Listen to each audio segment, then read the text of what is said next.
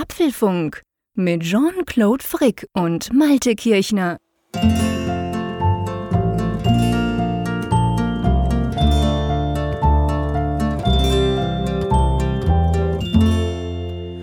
Hallo und herzlich willkommen zum Apfelfunk Podcast, Ausgabe 228, die wir am Mittwoch wie immer am 17. Juni aufzeichnen und es ist der letzte Apfelfunk. Es ist der letzte Apfelfunk, wo der Malte und ich uns über die WWDC ähm, Gedanken machen können, weil in einer Woche, lieber Malte an der Nordsee, da wissen wir schon alles. Ja, in der Tat. Dann, dann werden wir wissen, was iOS 14 mitbringt, was das nächste macOS hat. Ist ein komisches Gefühl. Also man man, man merkt. Heute meinst du? Ja, ja, heute. Man, man merkt nochmal so seine eigene ja, Dummheit vor dem Event. Seine eigene Unwissenheit. genau, genau. In dieser Ausgabe 228 tun wir unsere eigene Unwissenheit noch so ein bisschen aus, ausbrüten quasi. Aber ich muss dir ja sagen, dass die nächste Woche ist ja für mich, das, das, das kann ich schon sagen, das weiß ich, dass es so ist, ist ja die Highlight-Woche des Jahres, was Apple anbelangt.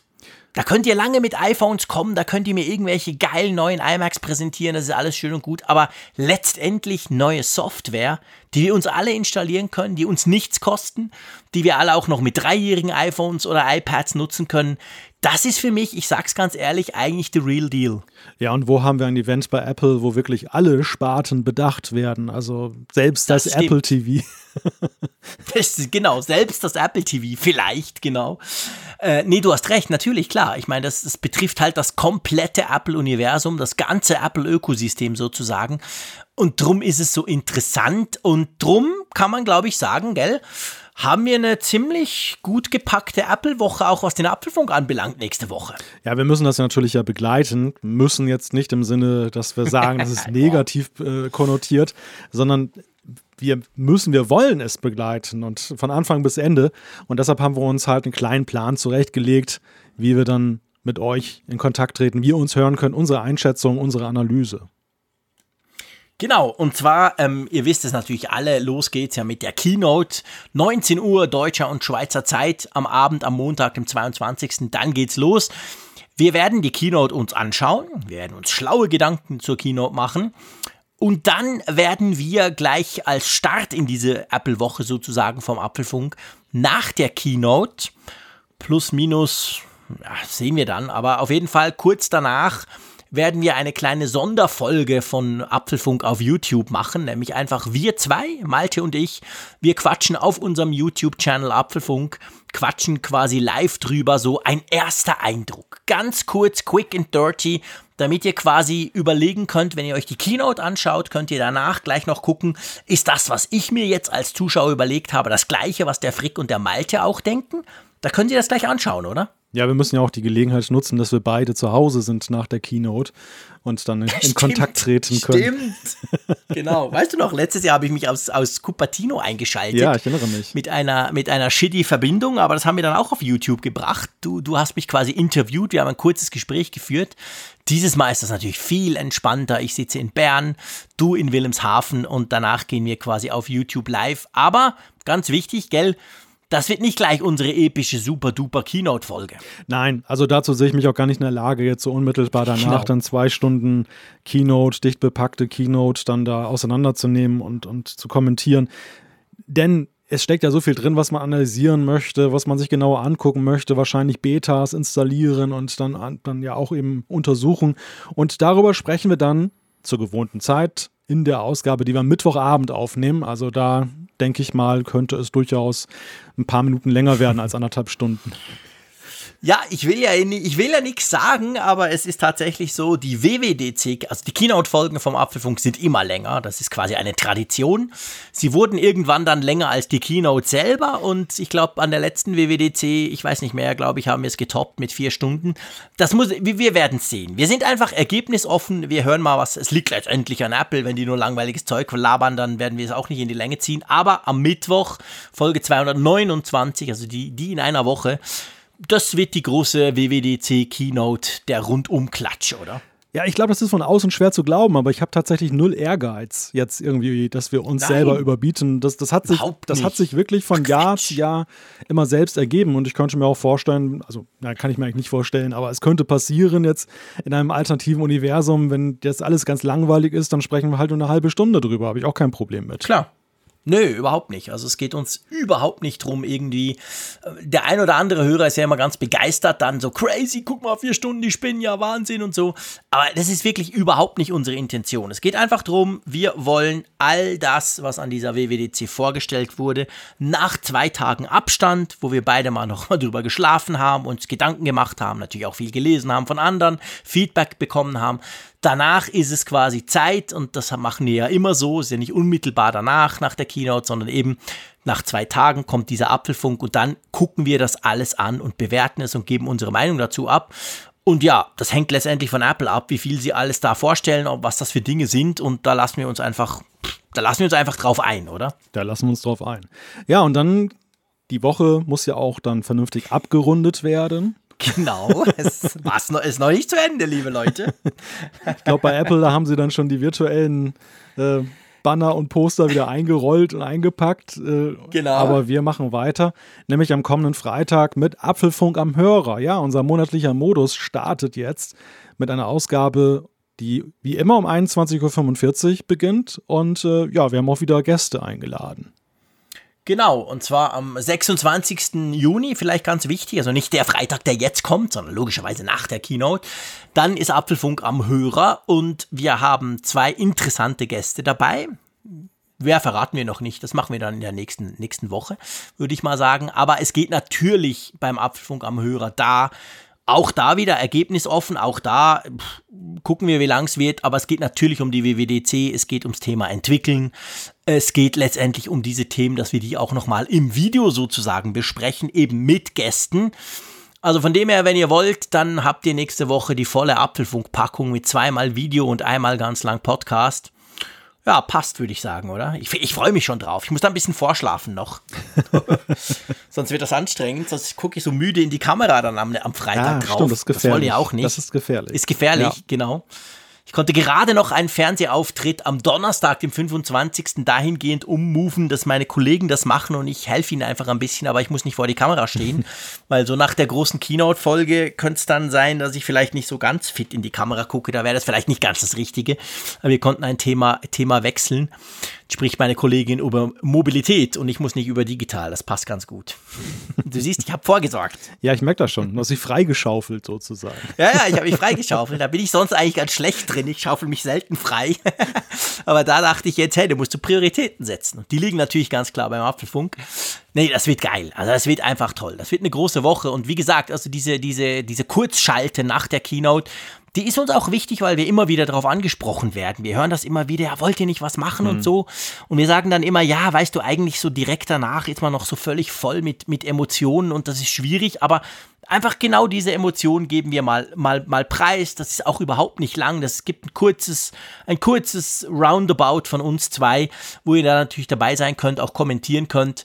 Und dann denke ich, gibt das so eine schöne Abrundung für die ganze Woche. So ist es. Gut, so, jetzt haben wir aber ziemlich viel gelabert, was alles erst passieren wird.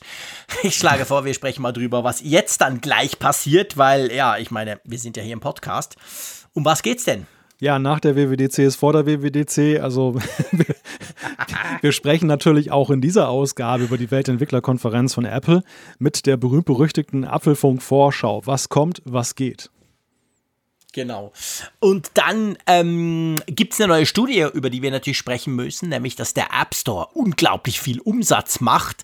Wie viel und warum, das klären wir. Ja, das nächste Thema müsstest du eigentlich jetzt vorstellen.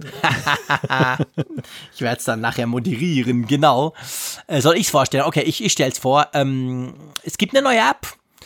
Der Malte und der Herr Zeyer haben da was zusammengebastelt. Was das kann, das bespricht der neutrale Schweizer Frick. ja, es gibt noch eine App in dieser Woche und äh, ja, oh ja. Das ist die viel wichtiger. Genau, das ist die deutsche Corona-Warn-App, die ist äh, in der Nacht zu Dienstag gestartet. Wir haben uns das mal angeschaut und was sonst noch so drumherum diskutiert wird. Es gibt auch äh, unerfreuliche Nachrichten für Apple. In dieser Woche ist nicht nur alles schön Sonnenschein so vor der WWDC. Es gibt nämlich zwei neue Kartellverfahren der EU gegen Apple. Ja, ein Positives am Ende natürlich, Umfrage der Woche und Zuschriften unserer Hörer. Genau, da liegen schon ganz spannende Sachen bereit. Aber lass uns zuerst mal vorne anfangen. Du hast es vorhin so schön gesagt. Ähm, vor der Keynote gibt es ja unseren äh, kleinen Abklatsch, beziehungsweise unsere kleine Vorschau. Ähm, wir unterteilen das so ein bisschen Software, Hardware und dann gibt es auch noch ein paar aktuelle News rund um Hardware.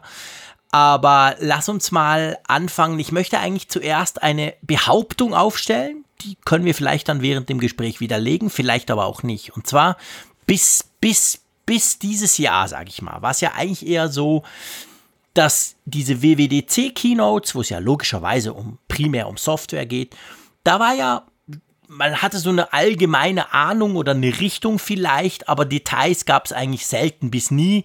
So richtig große Leaks aus dem Apple Park, was Software anbelangt, sind wir uns eigentlich nicht gewöhnt gewesen. Ganz anders als bei der Hardware, wo halt in China gern mal ein neues iPhone vom Band fällt. Dieses Jahr war das so ein bisschen anders, oder? Ja. also ich frage, mir kam das so vor und zwar einfach, weil ja 9 to 5 Mac irgendwann im März angefangen hat, von Code, den sie bekommen haben, der wohl iOS 14 beinhalten soll, haben sie ja dann so angefangen, verschiedene, ähm, wie soll man sagen, so verschiedene Leaks zu verbreiten. Es gab wochenlang immer wieder Stories, alle zwei Tage irgendeine neue Story. Und da hatte ich so ein bisschen das Gefühl, das war etwas, was wir vorher nicht so gekannt haben. Oder habe ich es einfach wieder vergessen in fortgeschrittenem Alter? Ja, ich glaube, dass das wirklich mit einem Einblick in den Code verbunden war, das haben wir so vorher tatsächlich noch nicht erlebt. Ja. Also das, das hatte schon wirklich eine ganz andere Qualität. Ich bin erstaunt, jetzt so im Monat Juni, wenn ich zurückdenke, wie sehr eigentlich mhm. dieses Leak in Vergessenheit geraten und in den Hintergrund auch geraten ja. ist. Also mag sein, dass das so an diesem Corona-Jahr auch lag, wo andere Themen das überdeckt haben und ja, Stimmt. Die, die, die, das war nämlich noch vor Corona. Genau. Das war vor Corona, genau. Das war so wirklich so kurz davor und ähm, ja, die Party war dann vorbei und damit war dann letzten Endes dann eben auch wahrscheinlich so diese Lust auf Leaks dann erstmal dann getrübt ja. und das ist dann in den Hintergrund geraten. Denn gemessen daran, wie tief es eigentlich reingeguckt hat in die nächste Softwareversion, ist es bemerkenswert, wie, wie sehr es in Vergessenheit geraten ist. Äh, ja, absolut. Also ich meine, man, man, muss natürlich sagen, wir haben das schon im März gesagt, wir haben in, in ein paar Folgen über diese Leaks gesprochen. Es war natürlich, es, es, ist auch heute noch nicht klar, sind das Leaks von irgendwelchen Versionen, die jetzt, wo ja auch mal gerne was ausprobiert wurde, so im Sinn von, komm, wir testen mal, wie wäre es denn, wenn wir das und das? Und dann kommt es am Schluss doch nicht. Das, das wissen wir natürlich letztendlich erst ähm, dann nächste Woche an der Keynote, aber ja, also ich meine, wir können uns ja schon, denke ich, so ein bisschen daran entlang handeln hängeln, wenn es jetzt um die, um die ganze Vorschau geht, jetzt bei iOS 14. Also ich meine, wir wissen, iOS 14 wird vorgestellt werden, keine Frage, logisch. Und es gab ja, ich weiß nicht, so im Dezember, glaube ich, gab es mal so Gerüchte, da ging es darum, hey, Apple baut den Homescreen um. Komplett, endlich wie Android, juhu. Und jetzt muss man so ein bisschen sagen, die, die, die Gerüchte in dem Bereich, die gehen so ein bisschen, okay, es bleibt zwar grundsätzlich so, aber es kommt vielleicht so eine Art hm, so eine Art Mischung zwischen Android und iOS raus. Könnte man das so sagen? Das ist vielleicht das, wohin es geht. Ja, also ich mhm. glaube, es ist ja auch aus Sicht des iOS-Nutzers nicht wirklich wünschenswert, diesen Android-Screen zu haben, oder? Nein, ich glaube auch nicht. Vor allem, wenn man guckt, also klar, man kann es im Moment beim iPhone gar nicht anders machen, aber bei Android ist es ja so, dass sehr viele, vor allem Hersteller aus China, beziehungsweise aus Asien, die bauen ja ihr Android so um, dass es eigentlich aussieht wie iOS. Also sprich, du klatscht einfach alle Apps auf deinen Homescreen drauf. Wenn du halt viele Apps hast, hast du viele Homescreen-Seiten oder hast viele Ordner. Und bei Android sonst, also von Google, wenn du es zum Beispiel runterlädst auf, auf einen Google Pixel, da ist es ja so, du hast ein paar ganz, ganz wenige Apps auf dem Homescreen und dann hast du den sogenannten App Drawer, wo du halt alles drin siehst, so eine Liste quasi all deiner Apps und du bestimmst letztendlich, welche App du auf dem Homescreen sehen willst und welche nicht. Ich, das ist ein Konzept, muss ich sagen, das mir sehr gefällt. Also ich mag das an jedem Android-Smartphone, dass ich eben nicht seitenweise Apps habe, sondern nur die, die ich wirklich ständig brauche und der Rest ist dann halt in diesem Menü drin. Und iOS 14 könnte, soll man so, so meint 9 to 5 Mac das im Code rausgefunden zu haben, könnte quasi so eine Mischung kriegen, dass du einfach quasi eine Seite kriegst, wo du doch so eine Art Liste hast, oder? Ja, so ist das Gerücht und am Ende wäre es ja dann halt nur ja Android äh, in einer etwas anderen Form. Ich, ich weiß, ja, ich weiß halt nicht, ob das, ob, wie ich das finden soll, ehrlich gesagt. Also mhm. tue mich da so ein bisschen schwer mit, weil mein Gebrauch ist eigentlich, ich brauche diese Liste gar nicht. Also ich, die mhm. Apps, die ich als Favoriten habe, die habe ich weit vorne. Und äh, andere Apps, die ich sporadisch nutze, die hole ich mir über die Suche, über Spotlight. Also ich, mhm. ich bin niemand, der acht Seiten lang scrollt, um die richtige App zu finden oder in 40 Ordnern wühlt. Und ja, ich bin ganz bei dir. Aber, äh, sorry, wenn ich da gerade ja, reingrätsche, ja. genau das ist ja der Vorteil. Ich mache es genau gleich auf meinem Android, also ich mache es auf meinem iPhone so. Ich habe im Moment, lass mich mal kurz nachgucken, was haben wir denn da? Ich weiß es gar nicht. Eins, zwei, drei, vier, fünf, sechs, sieben Seiten, okay? Und ähm, ich gehe auch nie ganz nach hinten. Ich suche einfach danach. Aber ich, und es ist erstaunlich, dass ich das sage, ich bin ja sonst eher der Code, aber ich fände es eigentlich cool, wenn ich diese Seiten gar nicht habe. Die stören mich. Das sieht so unaufgeräumt aus. Sondern ich will die ja gar nicht sehen. Ich will die einfach, die sollen weg. Ich will zwei Seiten mit den Apps, die ich wirklich viel brauche und der Rest muss ja gar nicht dort erscheinen. Jetzt kannst du dir sagen, okay, spielt es eine Rolle, ob du die in der Liste hast oder ob du die auf dem Homescreen hast, wo du nie vorbeikommst. Aber das finde ich halt schon noch cool. Aber auf der anderen Seite muss man natürlich auch verstehen, ich glaube, wir, wir sind uns einig, Apple wird nächste Woche nicht den Homescreen des iPhones, der eigentlich mehr oder weniger unverändert seit Jahren so dasteht. Es kam mal Ordner dazu, aber sonst ist ja nicht, nicht arg viel passiert. Den werden sie nicht komplett umbauen, oder? Den Schritt gehen sie nicht. Nein, das glaube ich auch nicht, weil es auch ein Teil des Erfolgs ist des iPhones. Also ich glaube, mhm. gerade diese Übersichtlichkeit ist für nicht so versierte Nutzer ja eben das Prä. Ja. Und wir, wir gehen von uns aus, die wir viel zu viele Apps haben und dementsprechend acht Bildschirmseiten ja, nutzen. Aber wenn ich die, die äh, iPhones von vielen anderen Menschen betrachte, dann sehe ich so zwei, drei Bildschirmseiten. Ja. Und selbst die, sind, selbst die sind dann nur so sporadisch belegt. Also nicht von oben bis unten, von links bis rechts, sondern dann auf der zweiten Seite stehen stimmt. dann sechs Apps und auf der, auf der dritten mhm. dann vielleicht noch zwei 2, weil man einfach sagt, mhm. ich habe auf jedem Screen noch mal irgendwie was hinsortiert. Ich, ich weiß halt nicht, inwieweit das außer Power-Usern jetzt wirklich so einen Nerv trifft und ob es nicht eher Verwirrung stiftet, weil eben auch Apps dann leichter vergessen werden. Das sehe ich bei Android halt auch immer. Also das, was du dann nicht auf die Hauptseiten da positionierst, bei, bei iOS ist es schon immer die Gefahr gewesen, wenn du zu viele Apps hast, dass du irgendwelche Dinge hast. Du hast ja so eine wunderbare Statistik in den Einstellungen, da kannst du gucken, wann du die zum letzten Mal aufgemacht hast. Ja. Und da stellst du dann fest, da kannst du, da kannst du Jubiläen, Jubiläen feiern, so Jahrestage des Nichtstartens. Ja. Stimmt. Und äh, ich, ich, befürchte halt, zumindest in meinem Falle, das könnte dann noch schlimmer werden, weil noch mehr Leichen dann den Speicher verstopfen. Ja. Ja, es, pff, ja. Ja, könnte sein, genau. Also ich meine, wir, wir, müssen das jetzt auch nicht, macht gar keinen Sinn, in der Vorschau alles zu Ende zu diskutieren. Das machen wir dann nächste Woche.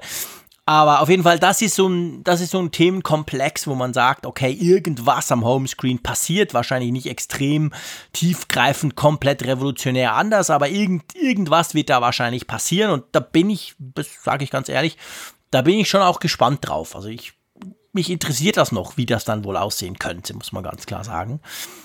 Und sonst, wir sind ja noch bei iOS 14, äh, so, also trotz diesem Leak, wo 9 to 5 sagt, hey, wir haben da eine Beta, Alpha, whatever Version gekriegt, so, so ganz große Veränderungen sind es eigentlich nicht, wo die davon sprechen. Das sind alles so kleine Tweaks, wie in den letzten Jahren eigentlich, oder? Ja, und das ist für mich eigentlich die, die noch viel spannendere Frage als diese Einzelfeatures, ähm, ob denn das jetzt wirklich, ob das die Headliner sind, dann wäre es in der Tat mhm. wirklich so ein, ein kleines Update äh, jetzt wieder gefühlt, eines, das sehr unterschiedlich die Menschen betrifft, die Nutzer. Also wo ja. der eine für sich vielleicht dann jubiliert und sagt, hurra, ich habe endlich das lange gewünschte Feature, aber dann vielleicht 80 Prozent mhm. sagen, für mich nicht relevant. Oder ob das jetzt, ja. was, was 9 to 5 Mac hat, nur die Spitze des Eisberges ist. Dass sie so ein paar Dinge ja. halt haben, die halt jetzt optisch vielleicht so sofort ins Auge fielen ob vielleicht schon alle Features integriert waren, die dann auch drin sind, dann zu diesem frühen Zeitpunkt. Und ähm, das, das finde ich spannend. Also mhm, ich auch. Soll es das gewesen sein, ist sozusagen die Frage. Ja. Ich meine, man, man spricht ja davon, das ist auch so ein, so ein Gerücht, das schon länger rumgeistert. Man sagt ja, seit mindestens, glaube ich, sechs bis acht Wochen spricht man davon, dass wahrscheinlich iOS 14, und das gilt auch für iPadOS 14 natürlich, auf den gleichen Geräten laufen würde wie iOS 13. Und das wäre natürlich Das wäre schon eine Ansage, weil da würde nämlich die, die, die Generation iPhone 6S zum Beispiel, die würde dann nicht rausfliegen, wo man, die wäre sonst eigentlich, glaube ich, fünf, sechs Jahre und dann irgendwann fliegst du ja dann doch raus. Das wäre dann nicht der Fall. Und da gibt es natürlich die einen, die sagen, ja, okay, schön und gut, aber das heißt auch, es gibt nicht irgendwelche ganz tiefgreifenden Änderungen. Ähm, ich glaube, dass das nicht zwingend zusammenhängt, weil Apple hat oft schon bewiesen, dass sie Updates noch auf Jahre alte Geräte packen, aber dann halt nicht alle Features dabei sind, oder? Ja, ich glaube, Apple hat über die Jahre die Lust verloren, dann irgendwie durch so Software-Features, die du nicht bekommst, die Leute zu verlocken, ein neues Gerät zu kaufen. Also wir erinnern uns damals an diese lebhafte Debatte, die geführt wurde, als Siri eingeführt äh, war. Und ähm, das lief dann nur mit einem bestimmten Modell, weil halt Apple sagte, die anderen sind nicht performant genug und irgendwelche Leute jailbreakten dann die alten Geräte und bewiesen, oh, es geht da doch. Und Apple hat uns das vorenthalten. und das waren immer sehr aufgerichtete Diskussionen, die nach diesen Weltentwicklerkonferenzen ja. geführt wurden mit Blick eben auf Features und Softwareversion oder auch nach den iPhones iPhone-Keynotes, wenn dann das mit neuen Geräten verknüpft war. Und ich habe so zuletzt den Eindruck, dass Apple, dass dieses Spiel zumindest nicht in irgendeiner Weise so triggert. Man, man kann ihnen ja wirklich ja. nicht vorwerfen, dass sie jetzt ohne Not irgendwelche Altgeräte abschneiden, sondern es ist ja eher bemerkenswert, wie weit zurückreichend sie versuchen, die ganzen Sachen dann ja, halt krass. dann noch weiterzugeben. Und du hast eine unglaubliche, wie ich finde, Wertbeständigkeit dieser, dieser iPhones halt auch. Du kannst ja wirklich ja. sagen, wer jetzt ein iPhone kauft, da kannst du selbst in fünf Jahren noch mit neuer Software arbeiten. Eine, mhm. eine, ja, sag ich mal, Nutzungsdauer, die ja der Statistik ja überhaupt nicht entspricht. Also viele sind ja schon weit früher wieder bei einem neuen ja, Smartphone gelandet, als dann eben nach fünf Jahren. Ja, ja, klar. Also die allermeisten behalten ihre Smartphones. Es gibt welche, klar, das ist ja auch toll, wenn die das dann können, aber die durchschnittliche Nutzung ist natürlich viel, viel kürzer. Das ist definitiv so. Da sprechen wir von zwischen zwei und drei Jahren maximal und dann, dann wird das meistens getauscht bei uns. Ähm, aber trotzdem, nichtsdestotrotz, ist natürlich auch für die Umwelt, ist natürlich letztendlich eine tolle Sache. Da bin ich auch gespannt drauf. Car Key ist noch so ein Thema, das, das jetzt gerade ziemlich hoch poppt in den letzten Tagen. Also diese Möglichkeit mit dem iPhone dann dein, dein Auto aufzuschließen. Wie alles, wo Car drin steht, wende ich mich immer ab und denke, ja, interessiert mich da mal, wenn ich ein neues Auto kaufe. ja, ich glaube, das wird aber vor allem, weil es ja nun in der Tat ja erstmal nur für Neuwagen oder ja, definitiv für Neuwagen interessant ist. Ja, definitiv. Das glaube ich nicht, dass per Update kommt. Aber ich sehe da eine große Nutzerschaft, die momentan Corona-bedingt jetzt dann nicht mehr so groß ist, nämlich diese ganze Sharing-Geschichte. Also sowohl Autoverleiher Stimmt. als auch eben Carsharing. Klar. Das ist natürlich ein Traum, weißt du, dass du dann nicht mehr diesen neuen Hardware-Schlüssel ja, hast, sondern Software. Und du kannst das ja dann auch entsprechend dann begrenzen, dann Packst die Nutzungsdauer. Gut ist, ja, klar. Also wie, wie quasi die Hotelkarte, die digitale, der Schlüssel. Ja, genau. Wo du dann eben auch nicht mehr dann als äh, Hotelier dann eben deine, deine Hardware-Schlüssel einbüßen musstest, wenn mhm. den einer vergessen hat oder mitgenommen hat. Aber ja, also ich glaube, Kaki ist, hat ein unglückliches Jahr erwischt, um gestartet zu werden.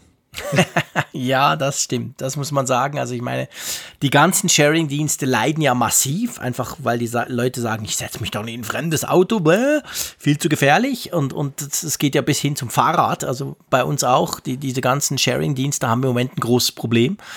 Ähm, da wäre das natürlich, wenn man das jetzt quasi unter dem Aspekt, hey, das ist perfekt für Sharing-Dienste verkauft, dann wäre das jetzt wahrscheinlich nicht der richtige Zeitpunkt. Also von dem her gesehen mal gucken, wie sie es dann, wie sie es dann verkaufen, was sie einem dann erklären, warum das toll ist. Oder ob sie es halt nur so irgendwie auf dieser großen Karte, die ja da immer eingeblendet wird, es gibt ja immer einen Slide, wo du quasi alle Funktionen auf einem Ding siehst, die wird dann ganz kurz angezeigt. Die kann man sich dann na im Nachgang jeweils im Video hervorsuchen und findet da ganz viele Funktionen, die überhaupt nicht besprochen wurden an der Keynote. Kann auch sein, dass CarKey irgendwo dort landet, oder? Ja, das, das kann auch sein. Also ich glaube, dass sie es präsentieren werden, das, das zeichnet sich ja ab, weil sie augenscheinlich ja auch jetzt in diesen ganzen Klar. iOS 13 Betas seit iOS 13.4 wohl schon irgendwas drin mhm. haben und augenscheinlich ja, vielleicht auch schon irgendwas testen. Aber ähm, ob das jetzt ein Headliner-Feature wird, das, das werden sie wahrscheinlich dann auch wirklich davon abhängig machen, wie man das jetzt erzählen kann, die Geschichte. Ja, ja, wahrscheinlich, genau. Das ist genau der Punkt, das glaube ich auch. Gut, ähm, ich glaube iOS 14, also wir wissen, es kommt iOS und iPadOS. Ich glaube, für iPadOS wird der Apple Pencil noch verbessert oder die Funktionalitäten. Das haut mich natürlich jetzt schon vom Hocker. Also da werden wir einfach mal schauen. Man spricht auch von Siri-Verbesserungen, von Maps-Verbesserungen und so weiter, aber das ist ja typisch WWDC. Letztendlich kann man jedes Stück Software von Apple in die Finger nehmen und sagen, das wird wahrscheinlich verbessert. Ähm, tvOS gibt es auch ein neues. Erwartest du dir da viel von? Erwarte ich mir da viel von. Ähm, von der Wunschperspektive her ja, von der pragmatischen Erwartung her eher nein. Interessant. Guck, bei mir ist genau umgekehrt. Tatsächlich? Spannend. Ja, sehr spannend. Weil, äh, gut, Klammer auf, ihr wisst, ich bin jetzt nicht der ganz große Fernsehzuschauer. Ich schaue ungefähr tausendmal mehr YouTube als Fernsehen. Aber, ähm, also der Apple TV, das ist meine Go-To, kann alles Box unter dem Fernseher. Mhm. Und es kommt selten vor beim Frick, gebe ich auch zu. Aber hey, ich bin da eigentlich mehr oder weniger wunschlos glücklich. Das Ding macht, was es soll. Oder anders gesagt, das macht das, was ich von einem Fernsehen erwarte. Das ist vielleicht ein bisschen weniger. Was sind denn deine Wünsche an das Teil? Also vielleicht ist, bin ich auch so ein bisschen dadurch beeinflusst, weil ich ja nun vor einiger Zeit ja jetzt auch von der Apfelfunk-App dann so einen ah, Ableger für tvOS gemacht habe. Und, und, mir ist eigentlich bei der Gelegenheit wirklich erst so bewusst geworden, wie beschränkt das, das äh, mhm. Apple TV immer noch ist. Und für Apps. Für Apps total. Also die, die, ja. die ausgebliebene App-Revolution hat eben auch sehr viel damit zu tun, dass du als Entwickler ständig gegen Wände läufst weil es einfach schlichtweg okay. sehr, sehr viele APIs nicht gibt. Du kannst keinen Webbrowser da irgendwie installieren, du kannst kein YouTube-Video mhm. runterladen, du kannst eigentlich fast gar nichts machen mit dem Ding. Und ähm, ja. das ist, du bist extrem begrenzt in deinen Möglichkeiten. Das Einzige, was du wirklich, glaube ich, mit weitgehender Entfaltung machen kannst, ist Spiele programmieren dafür. Da, da ist die Plattform okay. sehr, sehr weitläufig. Aber für alle klassischen Nutzungs-Apps also natürlich ist sie sehr stark auf äh, mediale Inhalte ähm, fokussiert. Also mhm. jetzt dann halt Videos runterladen, ähm, Musik abspielen. Das kannst du alles relativ gut realisieren. Allerdings auch mit gewissen Abstrichen. Also auch da bist du nicht okay. so frei unter, bei weitem nicht so frei unterwegs wie jetzt zum Beispiel auf der iOS-Plattform, wo du viel besser, da, da ist es eigentlich egal, weißt du zum Beispiel, wo du deine Videos gelagert hast. Ja. Es gibt immer irgendein API, okay. was es ermöglicht, es abzuspielen oder irgendein Drittentwickler-API, was du nutzen kannst. Nicht so mhm. bei tvOS. Du musst schon bestimmte mhm. Rahmenbedingungen einhalten, damit du dein Video irgendwie dann tatsächlich streamen und abspielen kannst. Mhm. Und ich glaube einfach, da ist noch sehr viel Luft nach oben und ich, mir ist halt immer noch in den Ohren diese, diese Revolutionierung eben des, des Fernsehers durch Apps, die ja nun ja, ja, ich sag mal, bei den Video-Apps sicherlich stattgefunden hat. Es ist natürlich ein Traum, dass du mit dem Apple TV erstmal gut laufende im Gegensatz zu vielen Fernsehern und zum anderen eben auch mhm. ein, ja, ich jetzt nicht irgendwie auf Kooperationen des Fernseherstellers reduzierte Auswahl hast, sondern dass es letzten Endes dann eine sehr freie Umgebung ist. Genau. Jeder Anbieter genau. kann da ja erstmal reingehen, jetzt per se. Und das ist natürlich schon was wert. Das muss man ja äh, positiv auch hervorheben. Da, da hat Klar. Apple durch diesen unabhängigen Status dieser Box natürlich schon Rahmenbedingungen geschaffen, die uns die Fernseherhersteller bis heute oftmals dann vermissen lassen. Aber, ja, klar. Aber ansonsten, ja, also ich glaube, da geht halt mehr. Ich glaube, da geht auch mehr in der Frage, wie sie ihren TV Plus-Dienst da integrieren und, und ähm, ein Alleinstellungsmerkmal da schaffen. Mhm. Ja, ja, gut, stimmt. Habe ich schon lange nicht mehr geguckt am Apple TV, merke ich gerade. Ich schaue immer am Mac. Ist der immer noch so schlecht? Der Mac? nee, nicht der. Ah, sorry, ja, du hast guter Punkt. Frick, tu dich bitte mal klar ausdrücken. Nee, die Apple TV Plus App auf dem Apple TV, ist ja kompliziert genug mhm. der Name. Wir, hatten, wir waren doch am Anfang, waren wir ja so ein bisschen entsetzt, weißt du noch? Ja. Wir haben gesagt, boah, da kann man aber ganz viel nicht. Und zumindest auf dem iPhone weiß ich, da kamen einige Updates. Ich finde, inzwischen geht das schon ganz gut. Äh, hast du es auf dem Apple TV mal wieder ausprobiert? Ja, also die ist auch dort besser geworden. Ähm, okay. Apple hat danach gebessert. Das, das ist schon so. Aber ich glaube halt, diese, diese einzigartige Symbiose aus äh, Hard- und Softwarehersteller und gleichzeitig Streaming-Anbieter. Man, man denke mhm. nur mal, welches Potenzial das hat. Welcher, welche, ja, welche Streaming-Plattform kann das denn von sich behaupten? Ja, ja, krass. Das ist tatsächlich so. Da, da hast du völlig recht. Das, das hat eigentlich niemand. Gut, okay. Ähm, äh, Mac OS, da gibt es eigentlich wenig Gerüchte, außer ein Gerücht, das alles andere komplett überstrahlt. Richtig, drei goldene Buchstaben leuchten über uns, wie der Stern von Bethlehem. Achtung, ja, genau. Wir haben ja letzte Woche ausführlich darüber gesprochen. Das war ja unser Hauptthema in der Apfelfunk 227er Ausgabe, nämlich der Switch to ARM Ja, ich glaube, das müssen wir nicht mehr weiter. Also ich glaube, alles, was Mac, sollte dieser Switch wirklich, also dieser Wechsel auf eigene Prozessoren, sollte der wirklich angekündigt werden am Montag, dann wird das natürlich in macOS schon Auswirkungen haben, oder? Ja, in der Tat. Und, und eine Auswirkung, da wurden wir auch in Zuschriften ja darauf hingewiesen, das haben wir tatsächlich ein bisschen unterschlagen. Ist insofern witzig, weil ich selber über diese Schiene überhaupt erst zum Mac gekommen bin. Nämlich die Frage, was passiert eigentlich, wenn der Plattform-Change kommt äh, mit mit Bootcamp, mit Windows auf dem Mac. Stimmt, das geht ja auch noch. Ich vergesse das immer. Ich unterschlag das immer komplett, weil wenn ich Windows brauche, ich brauche Windows, ich habe auch eine Windows-Maschine auf meinem Mac, aber ich brauche die ja in Parallels quasi als klassische Virtual Machine. Da ist es mir dann eigentlich wurscht, wie es drunter aussieht. Aber klar, das ist ein ganz wichtiger Punkt. Und, und generell ja auch. Also die, die ganz alt sind, so wie ich, die erinnern sich vielleicht, ähm, dass ja ähm, als wir noch auf PowerPC waren, da gab es schon auch schon Virtualisierungssoftware für Windows, aber die war unendlich unbrauchbar schrecklich langsam, weil er quasi der nicht einfach den, die Befehle blöd zur Prozessorarchitektur direkt durchreichen konnte, der musste das alles simulieren, inklusive die Hardware. Das wurde dann unglaublich viel besser mit dem Switch to Intel, weil selbst ein Parallels muss viel weniger machen, weil ja darunter eigentlich eine PC-Hardware steckt das wäre dann ganz anders, wenn wir nach ARM wechseln. Äh, für Windows könnte es schwierig, also für, für Windows-Nutzer auf dem Mac könnte es definitiv schwierig werden, oder? Ja, die Soweit man das bis jetzt abschätzen kann. Die, die Befürchtung, die im Raume ist, lautet ja, dass ja mit ARM eben dann der Emulationsbedarf erhöht wird. Also im Grunde genommen eine Rolle rückwärts, wie du es ja gerade beim PowerPC skizziert hast, ja. dass dann eben die Maschine, die Windows-Maschine, die dann da läuft, dann wesentlich langsamer ist. Und das Tolle war ja gerade mit den Intel-Prozessoren, dass du ja eben dann du konntest ja wirklich das ganze Potenzial des Macs ausschöpfen für Windows durch diese Dual-Boot-Geschichte. Und man darf das vielleicht in der Geschichte von des Macs und von Apple gar nicht ähm, gering schätzen oder man muss es also ganz hoch einschätzen. Das unglaublich. Dass, was, was das für ein Schritt war, weißt du, dass ein, ein ja. Hersteller ein äh, konkur konkurrierendes Betriebssystem so fabelhaft unterstützt. Das, das fing ja schon an mit der Installation, wo du an die Hand genommen wurdest.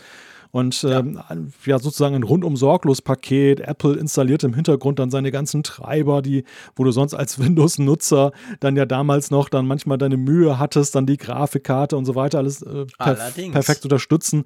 Und das war wirklich, also ich möchte fast behaupten, so in den 2000ern, als ich da eingestiegen bin, da war Windows äh, auf dem Mac eine größere Freude oftmals als auf einem PC.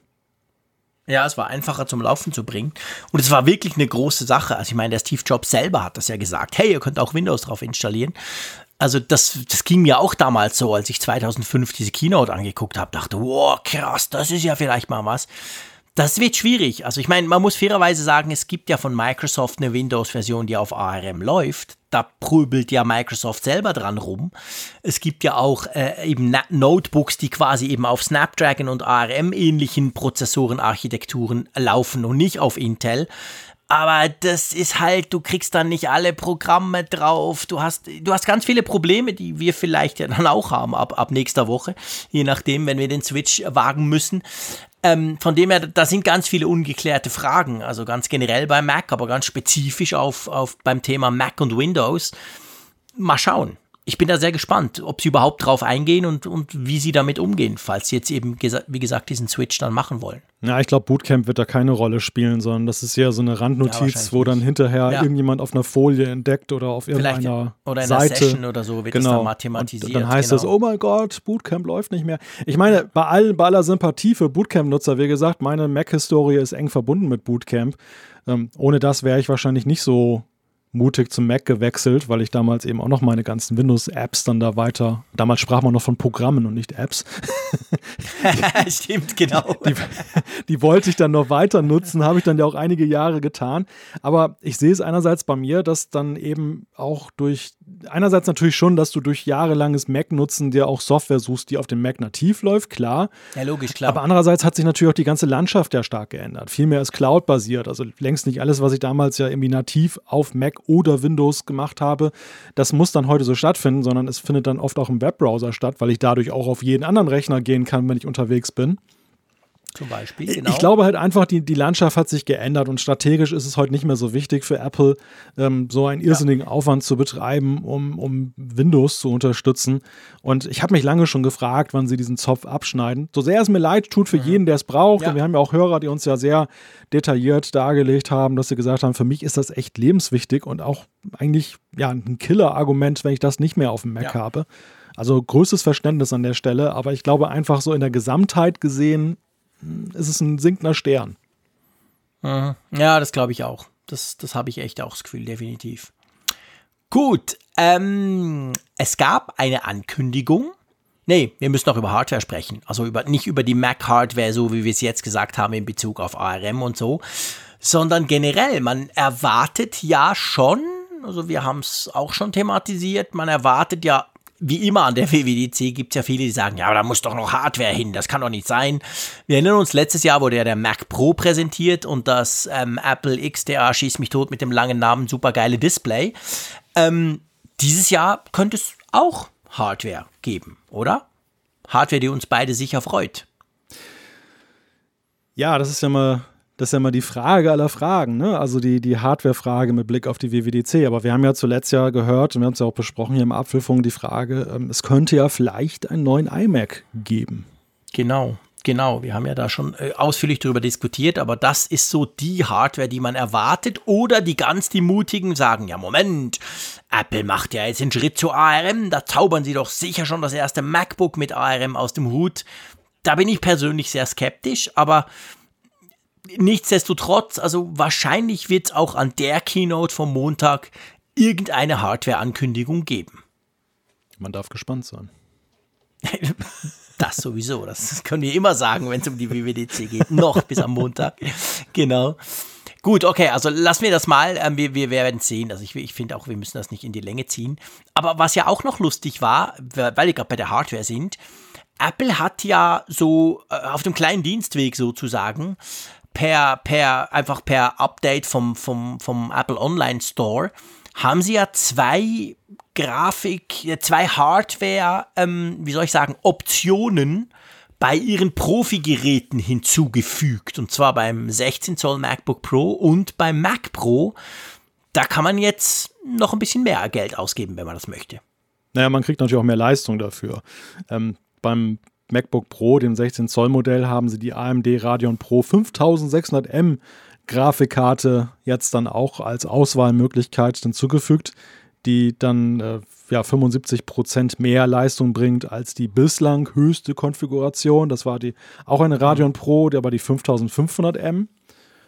Genau. Ja, und bei Mac Pro gibt Kostet aber auch das Vierfache. Eben, also ich will auch beim Preis, ich will nicht rumhacken auf dem Preis, sind Profi-Geräte, Profis rechnen an, das haben wir schon oft genug gesagt, kein, kein Thema, ich will es nur sagen. Also zum Beispiel, hab, wenn ich mir so mein, mein Base MacBook Pro 16 Zoll nehme und dann haue ich mir da die, die Pro 5.5 rein, die, die beste, die es vorher gab, dann kostet das 220 Franken mehr, was gar nicht viel ist. Also es ist eine super Option für die, die wirklich zum Beispiel viel Videoschnitt machen oder so. Und wenn du jetzt diese neue, diese Pro 5.6 5600M dann musst du halt statt 220 Franken dann 880 Franken auf Preis zahlen. Also sprich, das ist schon, das Ding ist teuer, aber offensichtlich auch super performant. Ja. Das gleiche gilt natürlich für den Mac Pro. Dort gibt es jetzt ein SSD-Kit, dass der Nutzer dann halt ja, selber dann Festspeicher nachrüsten kann. Genau, also was er ja, ist ja noch witzig eigentlich. Ich meine, das kann er ja beim Mac Pro sowieso. Du kannst ja beim Mac Pro sagen, okay, ich nehme mir, ähm, ich, es gibt ja verschiedenste Möglichkeiten, wie man SSDs dann nachrichten kann. Ganz zum Beispiel über die, die PCI Express, ähm, über, über die Schnittstellen. Aber ja, man kann das tatsächlich jetzt tun. Da gibt es jetzt zusätzliche Optionen. Auch nicht ganz günstig, aber eben, wie gesagt, ich glaube, da muss man noch weniger über den Preis diskutieren. Die, die es brauchen, die brauchen es und die bauen es einfach ein. Und das kann man jetzt beides haben. Ist beides jetzt schon im Store drin, kann man sich quasi dazu konfigurieren, wenn man das eben braucht. Gut. Wollen wir wieder weg von der Hardware äh, hin zur Software kommen? Ja, zunächst einmal ist es ja immer noch ein gutes Zeichen, wenn Apple anfängt, Dinge vorab dann schon zu lancieren möchte ich noch hinzufügen. Stimmt. Das, das, ja. das bedeutet ja, ja meistens, ja, recht, das stimmt. bedeutet ja meistens, dass die Keynote sowas von voll ist mit Ankündigungen, dass man selbst dass das so genau so Randnotizen, weil es wäre ja eine wunderbare Gelegenheit gewesen, doch zu sagen, jetzt gerade vor Entwicklern, ähm, unser wunderbares 16 Zoll MacBook Pro. Ihr erinnert euch doch, habt ihr noch keins, kauft euch eins. Jetzt haben wir auch eine super neue ja, Grafikkarte recht. drin. Also es hätte eigentlich ganz Machen gut auf so eine nicht. Folie gepasst. Das gleiche ja. gilt für den Mac Pro. Na. Beides Geräte, die man halt besonders dann dieser Gemeinde, die da also online ja versammelt ist, dann eben hätte zeigen können. Ja, absolut. Du hast vollkommen recht. Genau, das wäre eine gute Variante gewesen. Machen sie nicht. Ich habe den Link noch gar nicht gezogen oder die Schlussfolgerung, die du jetzt ziehst, so im Sinn von, hey, wir haben so viel, wir müssen schon vorher ein paar Sachen raushauen. Guter Punkt. Und bevor wir zum nächsten Thema kommen, ich habe nämlich noch was übersprungen. Es dürfte zwar, glaube ich, inzwischen jedem Hörer und jeder Hörerin vom Apfelfunk klar sein, aber ich glaube, wir müssen es noch mal in aller Deutlichkeit sagen. Die Keynote wird eine virtuelle Veranstaltung, weil der Frick bewegt sich nicht, der Malte bewegt sich nicht wir können trotzdem alles mitgucken. Das ist alles online, gell? Ja, ein Novum in der Geschichte der Weltentwicklerkonferenz, dass eben dann das nicht nur live übertragen wird, sondern dass eben auch alle, tatsächlich alle ja remote sind. Also dass selbst diese One-to-One-Labs, die für die Entwickler, das wird man jetzt wohl tatsächlich über Cisco WebEx wohl irgendwie realisieren und naja, vielleicht dazu noch die Überlegung, wir hatten ja lange gerätselt, welche innovativen Dinge wird uns Apple jetzt bringen? Jetzt so, wird FaceTime vielleicht eine Rolle spielen und so. Müssen wir auch auflösen, glaube ich. Ähm, ist nicht so spektakulär geworden, oder? Ähm, du meinst FaceTime oder, oder generell? Also, also äh, ja, also es ist, pff, es ist einfach so, dass wir die Kino gucken können wie immer. Also das konnten wir ja bis jetzt tatsächlich immer. Die letzten X Keynotes hat Apple immer gestreamt. Kann auf apple.com slash Apple Events. Und sonst ist es so, doch, sie haben eine neue App rausgehauen. Also die Apple Developer App, da müssen wir vielleicht auch noch ganz kurz drüber sprechen, oder? Die gibt es ja fürs iPhone, das, die hieß früher WWDC, oder? Das ist die gleiche App, gell? Das ist die gleiche App, ja, richtig. Also die ist jetzt auch für den Mac jetzt äh, portiert worden. Stimmt, genau, die kam letzte Woche auf den Mac noch. Ja. Und da kannst du dir halt alle Videos, da kannst du dir alle Sessions, da kannst du ganz viel letztendlich in dieser App drin machen, oder? Ja, gut, aber das ist ja nichts Neues. Das gab es ja schon seit Jahren. Ja.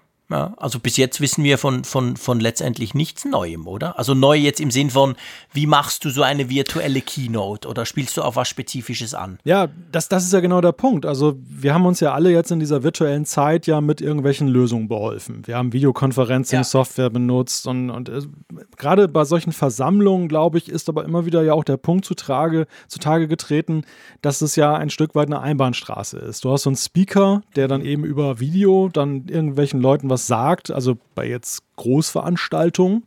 Klar, im kleinen Kreise kann jeder sein Video dann dabei haben. Aber was machst du ja. eigentlich bei so einer Massenveranstaltung wie der WWDC? Wie bildest du die jetzt virtuell ab, ohne dass du das Gefühl hast, dass sie eigentlich der realen Experience nachsteht? Und ich weiß nicht, mhm. ich, ich, hatte einfach das Gefühl, als Apple das so verheißungsvoll angekündigt hat, dass, dass sie da noch was im Köcher haben. Also, dass diese Developer-App dann irgendwie so ein virtuelles Auditorium hat, ja. dass du sozusagen, vielleicht sogar mit AR, dass du irgendwie dann virtuell Platz nehmen ja. kannst im Steve Jobs Theater und, und äh, was weiß Hätte ich. auch also. Meine Fantasie, ja. meine Fantasie war beflügelt, meine Fantasie war richtig am Springen in der Frage, was Apple da wohl ähm, dann da macht, weil sie auch noch den Termin verschoben haben nach hinten und so.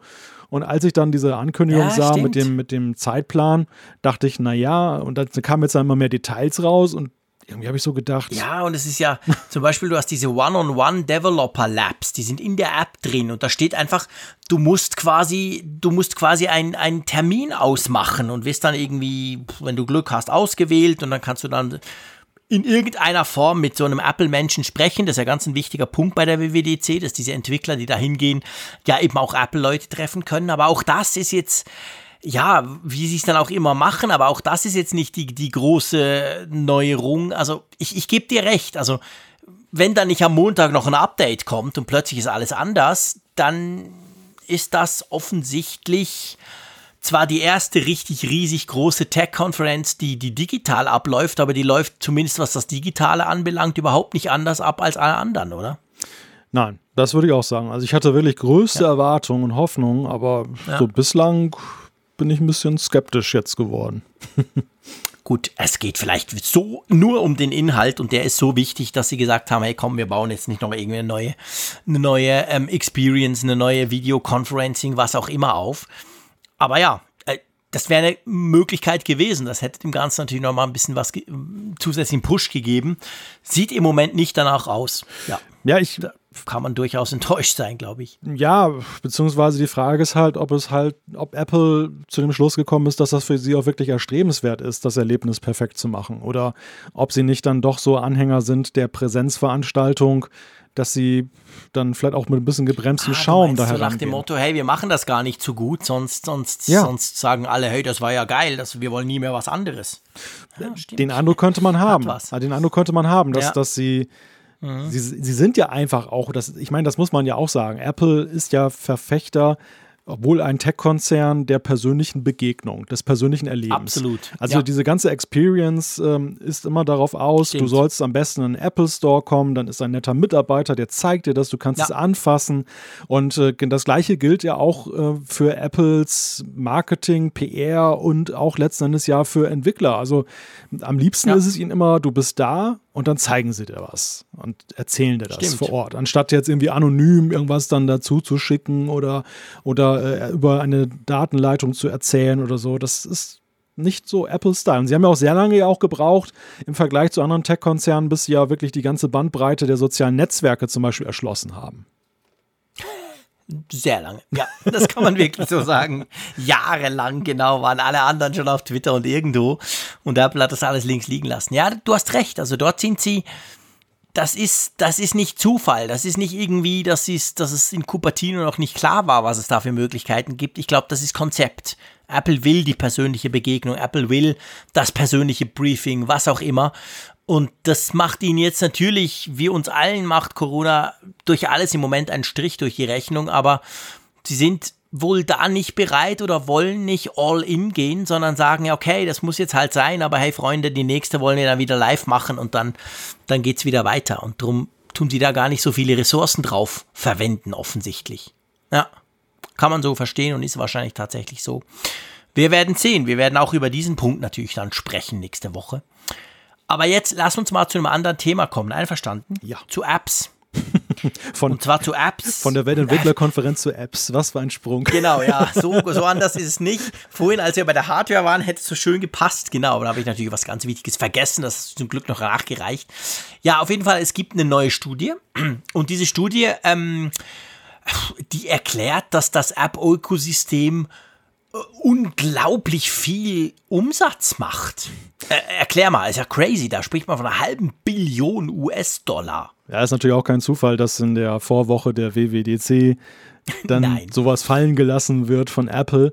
Und ähm, ja, es ist wie so ein Vorbeben, kann man sagen. Und, und sie, sie wollen damit natürlich unterstreichen, welche Bedeutung dieses Ecosystem hat und ähm, was für ein Wachstumsmarkt das ist. Diese, diese Studie hat halt untersucht, inwieweit der Apple, äh, ja nicht der, nur der App Store, aber der im Speziellen halt jetzt, dann letztendlich geht es um Apps, glaube ich, ein Stück weit auch im Allgemeinen, kann man schon fast daraus ableiten. Mhm.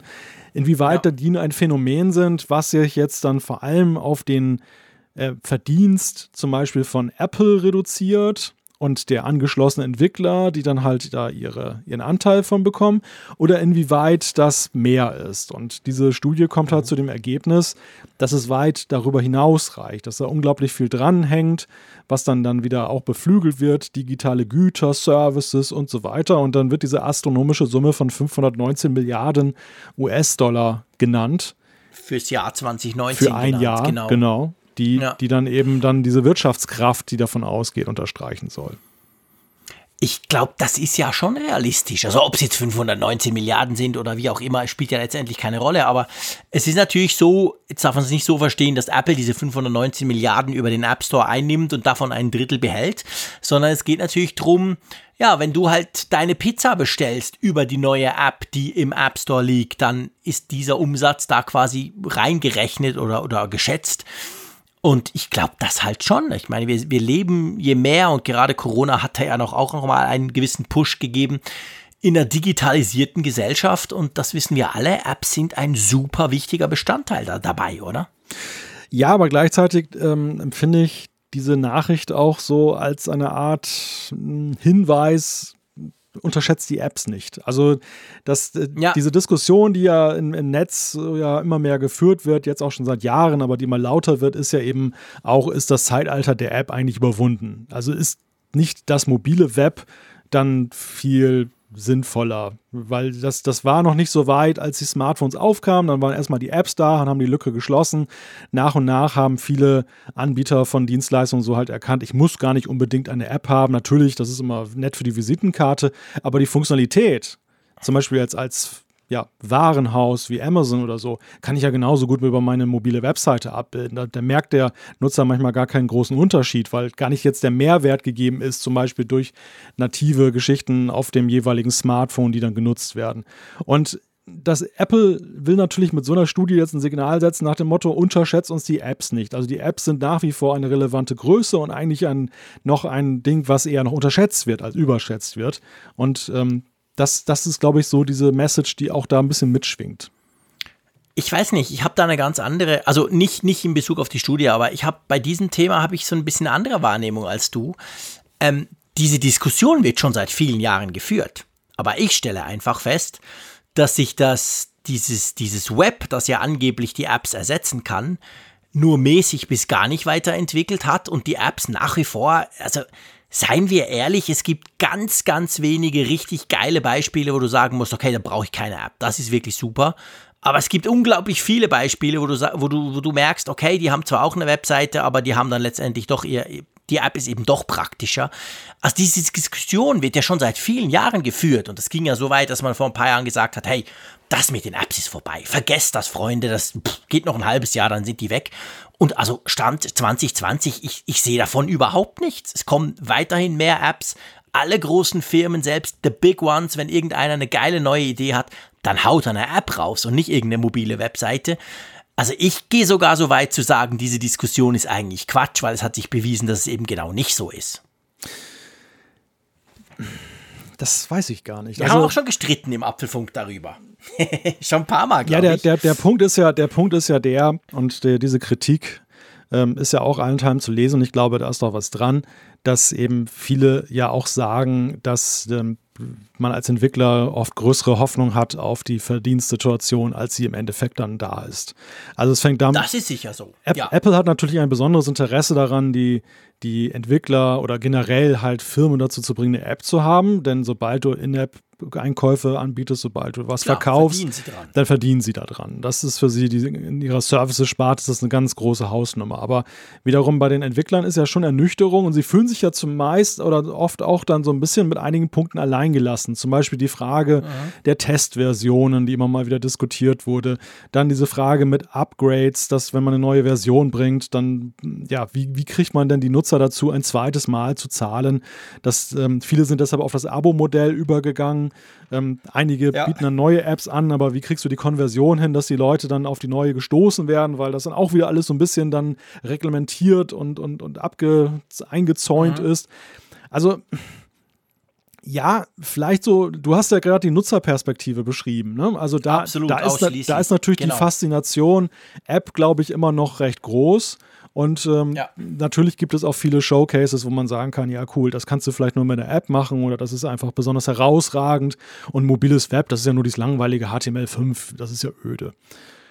Aber genau. ja, nein, das ist genau ja die Perspektive, die du skizziert hast. Aber ich glaube halt einfach, ähm, Apple hat hier weniger ein Problem, den Nutzer davon zu überzeugen, dass die Apps eine Zukunft haben, als vielmehr dann eben, dass immer mehr nachgeliefert wird und dass vor allem auch weiteres Wachstum garantiert ist in diesem Bereich.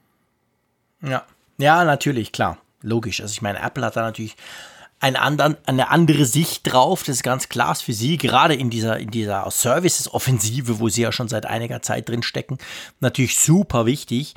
Ich habe es jetzt mehr wirklich von der, von der Perspektive User angeguckt. Was kriege ich denn da so vorgelegt und wie oft bin ich denn wirklich auf Webseiten und wie viel nutze ich Apps? Und da ist zumindest bei mir, ist die Verteilung ganz klar und die schlägt nach wie vor immer noch massiv zu den Apps aus. Es ist nicht so, dass ich den Chrome-Browser nie brauche auf dem iPhone, aber im Vergleich zur Nutzung der Apps brauche ich ihn dann doch wieder relativ selten. Das, das ist mehr so ein bisschen meine, mein, meine Meinung dazu. Aber ich Klar, du hast völlig recht. Für Entwickler ist das nach wie vor ein Problem, das sich auch verschärft. Darum sehen wir überall diese, diese, diese ähm, ja doch eher ungeliebten Abo-Modelle. Ähm, wie sich das weiterentwickelt, werden wir sehen. Apropos Abo-Modell, passt gleich ganz gut, ganz, ganz aktuell, ja, ganz aktuell ja eine, Dis eine Diskussion, eine Kontroverse um eine, hm, um eine Mail-App. Du kannst mir vielleicht besser erklären, was die macht. Ich habe es nur halb begriffen die von Apple im Moment wegen In-App-Purchases wahrscheinlich aus dem App Store geschmissen werden könnte und diese App, der App-Hersteller wehrt sich jetzt und es kommt ziemlich zur Unzeit für Apple, oder? Ja, es geht um die Firma Basecamp, die haben einen neuen Dienst, einen E-Mail-Dienst namens Hey rausgebracht und den haben sie auch als App dann da entwickelt. Da haben das bei Apples beim App Review eingereicht und das ist dann durchgegangen. Und die Besonderheit ist halt die, das ist ein, Bezahl, ein, ja, ein bezahlter Dienst. Du hast da irgendwie so ein Abo, ein Login. Allerdings nicht, dass du machst das nicht über die App, dass du dich da registrierst, sondern diese App ist sozusagen ein Add-on des, des Dienstes, der im Web stattfindet. Und es gibt jetzt auch nicht irgendwie eine Möglichkeit, sich dort zu registrieren, aber wohl ein Login. Mhm. Und Apple hat jetzt nach der Darstellung der, des, des Chefs dieser Firma halt dann nachträglich angerufen, hat gesagt, äh, laut dieser Schilderung von wegen, ja, das ginge aber so nicht. Sie hätten nachträglich jetzt festgestellt, das wäre ja ein Verstoß gegen die App Store Guidelines, die da lauten, äh, wenn man eben da was verkaufen will an den Nutzer, dann ein Login zum Beispiel, ein Zugang, dann müsste man das über das Apple Bezahlsystem machen, über den App Store in der Purchase. Und mhm das ist, kein, ist ja an und für sich kein neues Thema. Wir hatten die Diskussion ja auch schon mit ganz anderen Größen wie Amazon zum Beispiel, die ja auch dann da mit ihrer mhm. Kindle-Buch-App dann da ihren Verkauf dann da sozusagen einstellen mussten auf iOS und dann mussten die Leute umständlich ja. über den Webbrowser gehen und konnten das dann nur runterladen. Aber der kleine, aber feine Unterschied ist halt der, dass eben dort ja ein Verkauf stattgefunden hat, der hier nicht ist. Also und, und hier ist es so, dass sich jemand nur einloggt, der ja schon irgendwo anders dann sich dann da registriert hat und bezahlt und eben nicht eine Konkurrenz zu Apple in der App dann da ja. ist, die ja verboten ist. Und ja. darüber streitet jetzt halt die Fachwelt über diese Auslegung dieser ganzen Sache, dass äh, hm. Apple da jetzt dann dieses, diesem Unternehmen immerhin sogar mit Löschung der App komplett dann droht, eben um mhm. eben zu erzwingen, dass sie halt jetzt In-App-Verkäufe da machen, von denen Apple natürlich dann nicht ganz uneigennützig 30 Prozent kassiert. Klar, natürlich, logisch, genau. Und es kommt zu einem dummen Zeitpunkt, wir sprechen ein bisschen später dann noch drüber, weil er gerade kartellrechtlich und so. Apple äh, hat ja da ein paar Probleme rund um den App Store und das kommt jetzt natürlich erstens vor der WWDC doof, wo es um Entwickler und Apps geht, aber vor allem auch im Bezug auf die Politik, sage ich mal. Ich muss ganz ehrlich sagen, bei dem Fall jetzt hier, ich schaue da so nur so halb durch. Also ich verstehe vor allem nicht, wie kann man E-Mail neu erfinden und die User zwingen, dass sie dafür zahlen. Ich dachte, E-Mail sei eigentlich zu Ende erfunden, aber okay, ich habe die App nicht selber runtergeladen, ich habe den Dienst noch nicht ausprobiert. Aber ist natürlich ganz ein generelles Problem, das wir auch schon diskutiert haben. Mal schauen, wie das ausgeht. Ja, schwer zu sagen, weil natürlich ja auch keine Größe ja. dahinter steckt. Die, die Verwunderung ist ja eben auch darüber da, dass da eben ein Dienst deine Skepsis, wenn wir sie jetzt mal pauschalisieren, dann ist es ja eigentlich nicht ein großes Ding, sondern das wird irgendwie so ein Nischendienst sein, den ein paar ja, genau. Liebhaber genau. nutzen werden. Und äh, das kommt eh nicht aus den Schuhen, weil halt Leute wie du sagen, das ist halt nix. Ähm, warum macht Apple so ein Pohai? Ne? Also warum versuchen die jetzt selbst den letzten ja. da wie eine Zitrone auszupressen und dann die 30 Prozent zu kassieren, anstatt das Ding einfach laufen zu lassen, ähm, dass sie da eine gewisse ja, Freiheit haben, wie hart sie ihre Regeln auslegen, das ist ja auch von anderen Beispielen bekannt. Also da sind sie ja nicht, sie sind ja nicht immer so rigide, wenn, wenn, wenn es darum, darum geht. Und andererseits ist es natürlich auch so, man kann natürlich, und, und da sind auch gerade die amerikanischen Tech-Blogger gerade sehr hinterher, hinter der Frage, inwieweit Apple diese ganz, dieses ganze Bezahlwesen halt auch in den letzten Jahren sehr stark halt gerade auch in Richtung In-App-Purchase gedrückt hat. Also weg eigentlich von der ja. Kauf-App ähm, wir hatten am Anfang ja diese Zweiteilung, du hast entweder eine kostenlose App oder eine Kauf-App. Und das hat sich ja zusehends dann dahingehend entwickelt, dass dann eben dieses Freemium-Modell ist. Du kannst es erstmal mhm. so runterladen, dann hast du aber eigentlich im Grunde genommen keine wirkliche Funktionalität. Und dann musst du halt kaufen, ähm, am besten Fall noch als Abo und dann äh, genau. kriegst du halt die Funktionalität nachgeliefert. Und wenn du mal in die Apps, App Store Picks guckst, also in die Auswahl der, der Apps, die sie empfehlen, mhm. dann ist er wirklich markant, dass er unter jedem Button steht, gratis äh, In-App-Käufe. Also das, da, da habe ich heute noch mal reingeguckt und dachte, Fast wow, ne? es gibt, es gibt ja, nur noch, es gibt kein Schwarz und Weiß mehr, es gibt nur noch das eine. Ja, ja, das stimmt. Das ist, das ist, ist eigentlich traurig, aber das ist tatsächlich so. Nervt mich massiv. Und klar, ich meine, die, die entscheidende Frage, und die hast du jetzt aufgebracht, oder die Amerikaner diskutieren die gerade, die amerikanische Tech-Sphäre, ist natürlich genau das, hat Apple das quasi bewusst in diese Richtung gepusht? Hat die Entwickler quasi bös gesagt gezwungen, das zu tun, weil Apple genau weiß, dass sie daran natürlich mehr verdienen als sonst? Apple wird natürlich umgekehrt sagen, ja, Moment, vor allem die Entwickler verdienen viel mehr und das ist ja wichtig, weil wir brauchen, die sollen ja davon leben können und so, aber das ist eine spannende Diskussion, die ich mir, wo ich mir im Moment auch nicht zutraue, da zu sagen, was falsch oder richtig ist. Ich glaube, das kann man auch nicht, weil wir im Moment noch in dem Modus sind, dass wir hier von Einzelfällen reden und ja ich, ich befürchte nur, ähm, ich, ich sehe Aufrufe in den USA, dass dann halt prominente Tech-Blogger sagen, hey, gibt es da noch weitere Firmen da draußen, denen das so geht? Ja. Und falls dieser Aufruf so verfängt und tatsächlich da sich jetzt dann eine ganze Reihe melden das würden, dann wäre es natürlich in der WWDC-Woche so, so ein halber Super-GAU, wenn, wenn das genau. so in die Richtung geht, die Diskussion. Ja. Also wenn Apple Glück hat, dann, ja, genau. dann reduziert es sich tatsächlich auf diesen einen Dienst und dann finden sie irgendwie einen Deal, dass sie dann am Ende sagen, hey, ist doch nicht so schlimm, macht weiter. Dann redet kein kein Mensch mehr drüber oder sie ziehen es halt durch und am Ende ist es dann ja eben doch nicht so prominentes Beispiel. das kann dann eben dann ganz äh, banal auch ausgehen. Ja, genau. Ja. Mal schauen. Ähm, ich würde niemals das Wort banal in den Mund nehmen beim nächsten App-Tipp, beziehungsweise bei unserem nächsten Thema.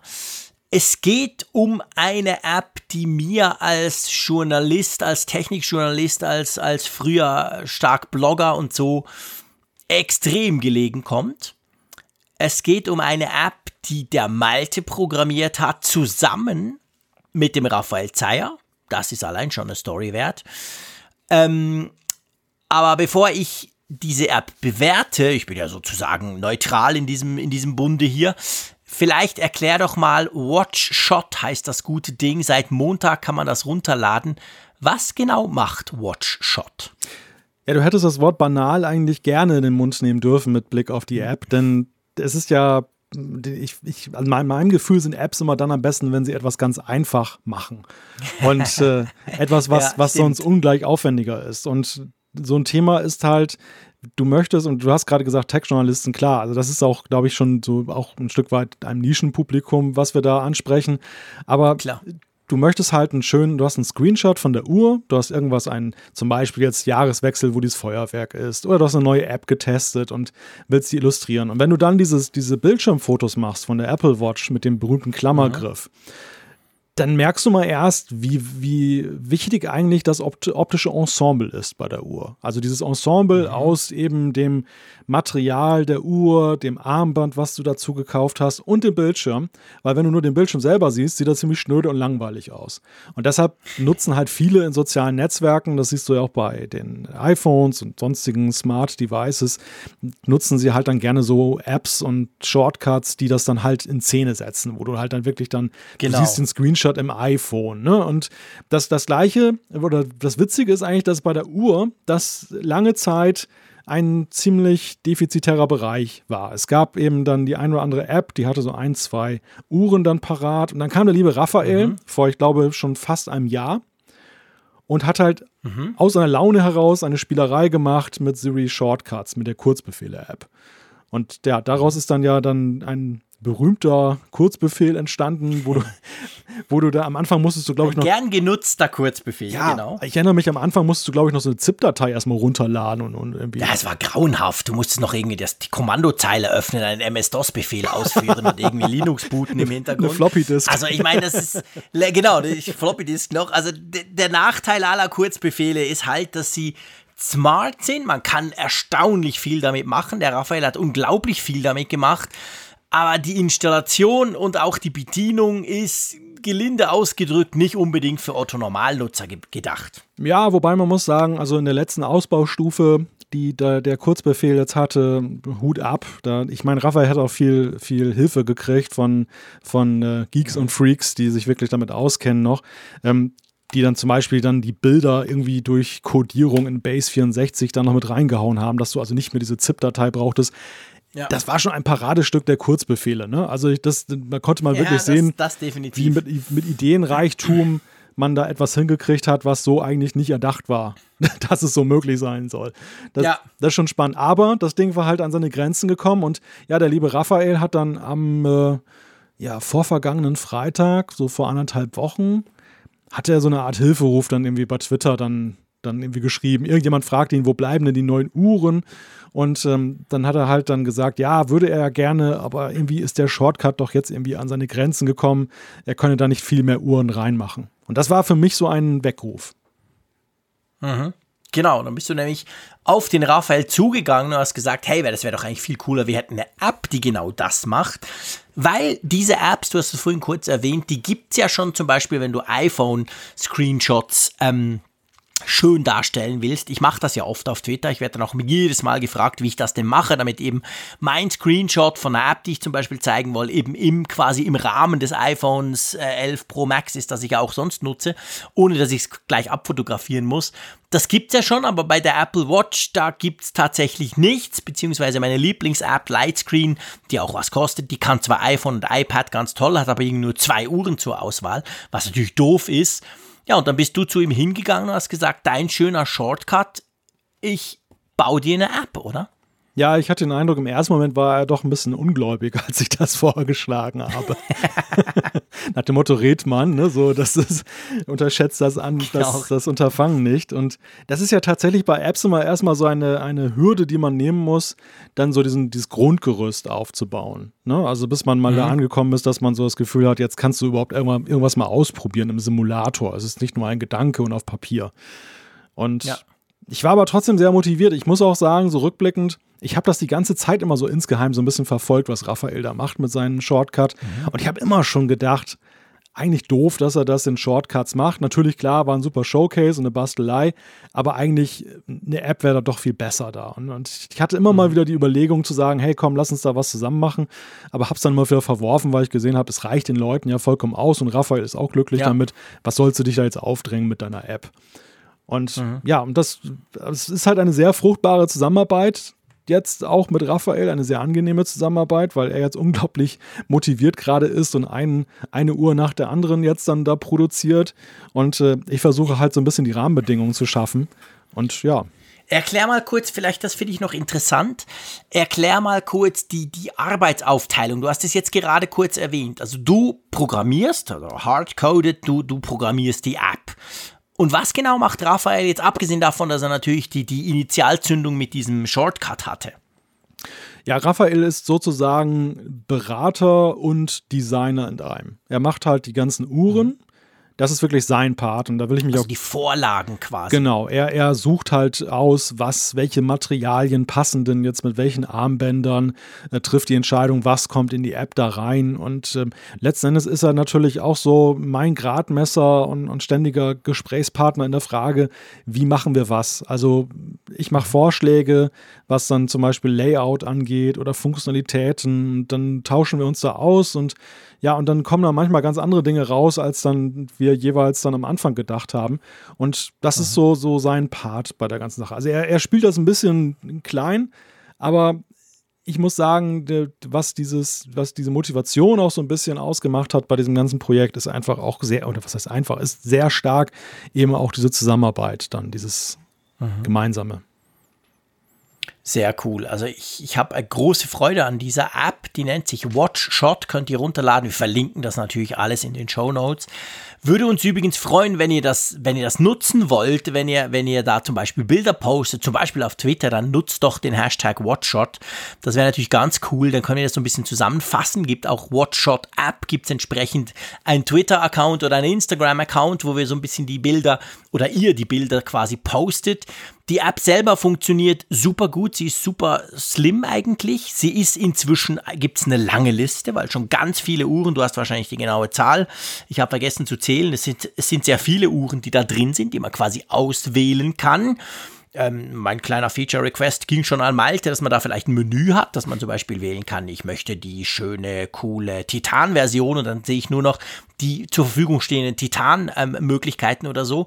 Kommt alles noch oder könnte kommen. Es gibt ja diverse Ideen noch, aber was eigentlich ja super spannend ist, die App Du, ihr wart unglaublich schnell damit. Du hast erzählt, irgendwie Freitag vor einer Woche. What the hell? Das sind zehn Tage Plus, muss man auch sagen, ihr habt am letzten Montag so eine kleine Mini-Keynote, ging glaube ich fünf Minuten, auf unserem YouTube, Apfelfunk YouTube-Kanal gemacht. Äh, danach habt ihr das aktiviert, rausgeschickt, ihr habt ein bisschen auf Twitter da hin und her, ein bisschen Werbung gemacht. Und ich glaube, das darf man wirklich sagen, die App wurde ja krass gut aufgenommen. Hey, kaum ein Tech-Blog hat nicht über diese App geschrieben, weil eben all die Leute, die sollen Tech-Blogs schreiben, ja genau das Bedürfnis haben, ja, ich muss ab und zu mal eine Apple Watch zeigen oder eine Apple Watch App. Wie mache ich das denn? Äh, mühsam. Zack, jetzt gibt es diese App. Und ich glaube, als, als letztendlich als Adelung, das darf man sicher sagen, und da bin ich wirklich stolz auf euch zwei, 9 to 5 Mac, das große Tech-Blog, das wir in jeder Sendung mindestens fünfmal zitieren, das amerikanische Riesen-Tech-Blog, hat einen Beitrag über Watch Shot geschrieben, inklusive Links. Das ist doch geil, oder? Ja, ich hatte wirklich, als ich das gesehen habe, es, es äh, deuteten auf diverse Hörer darauf hin, dass sie sagten, äh, hast du das gesehen? Und ich ging da rein und es war so ein bisschen so, als wenn ich halluzinieren würde. Das war ich, ich, hatte mit ja, viel, genau. ich hatte mit vielen an diesem Abend gerechnet, auch mit äh, Worst-Case-Szenarien, dass alle sie ausprobieren und dann stürzt sie reihenweise ab und dann alle sagen, was ist das denn für ein Schrott? Aber dass mhm. das passiert, das war schon, das war schon ein ziemlicher Hammer. Also wie, wie die App aufgenommen wurde und auch ja am Tag danach, also äh, kaum ein deutschsprachiges und auch äh, mhm. Frankreich, Thailand, überall. Holland, alles. Ja, ja, Holland, nicht zu vergessen, iCulture, unsere Freunde, Gonni hat auch darüber berichtet. Also das, das ist schon wirklich sensationell gewesen, wie, wie diese App dann da äh, aufgenommen wurde. Und auch wie viel Feedback wir auch bekommen haben, also sofort jetzt. Ja, ja, das war wirklich ganz, ganz cool. Und ich, ich bin ja da sozusagen, ich, ich schaue da von außen drauf. Ich, ich darf die Betas testen. Das freut mich immer, das finde ich super spannend. Ich wollte gerade sagen, du bist, ähm, doch, bist doch eng da verbunden. Ja, ja natürlich. Aber ich, ich habe ich hab natürlich den sogenannten Schocki-Job, wie wir Schweizer sagen. Ich, ich kann einfach die Betas testen, das ist ja geil. Und dann sagen, hey, ja, cool, aber das und das funktioniert noch nicht. Und dann muss ich ja letztendlich nichts machen. Ich kann den Raphael schreiben, du, aber sorry, das geile Armband XY mit der tollen Titan-Version fehlt noch, da muss er ran. Oder ich sage dir, ja, ich hätte da gern ein Menü, da musst du ran. Also ich habe den besten Job von allen, das ist definitiv so. Aber ähm, was ja schon auch spannend ist, und ich meine, das haben wir im Vorfeld ja diskutiert, als du mich da mal eingeweiht hast, es war ja schon nicht so ganz klar, oder sagen wir mal, wir oder ihr, ich zähle mich mal ganz frech einfach dazu, wir waren ja nicht so ganz hundertprozentig sicher, dass diese App überhaupt von Apple zugelassen wird, oder? Das darf man jetzt hier eigentlich öffentlich auch mal sagen.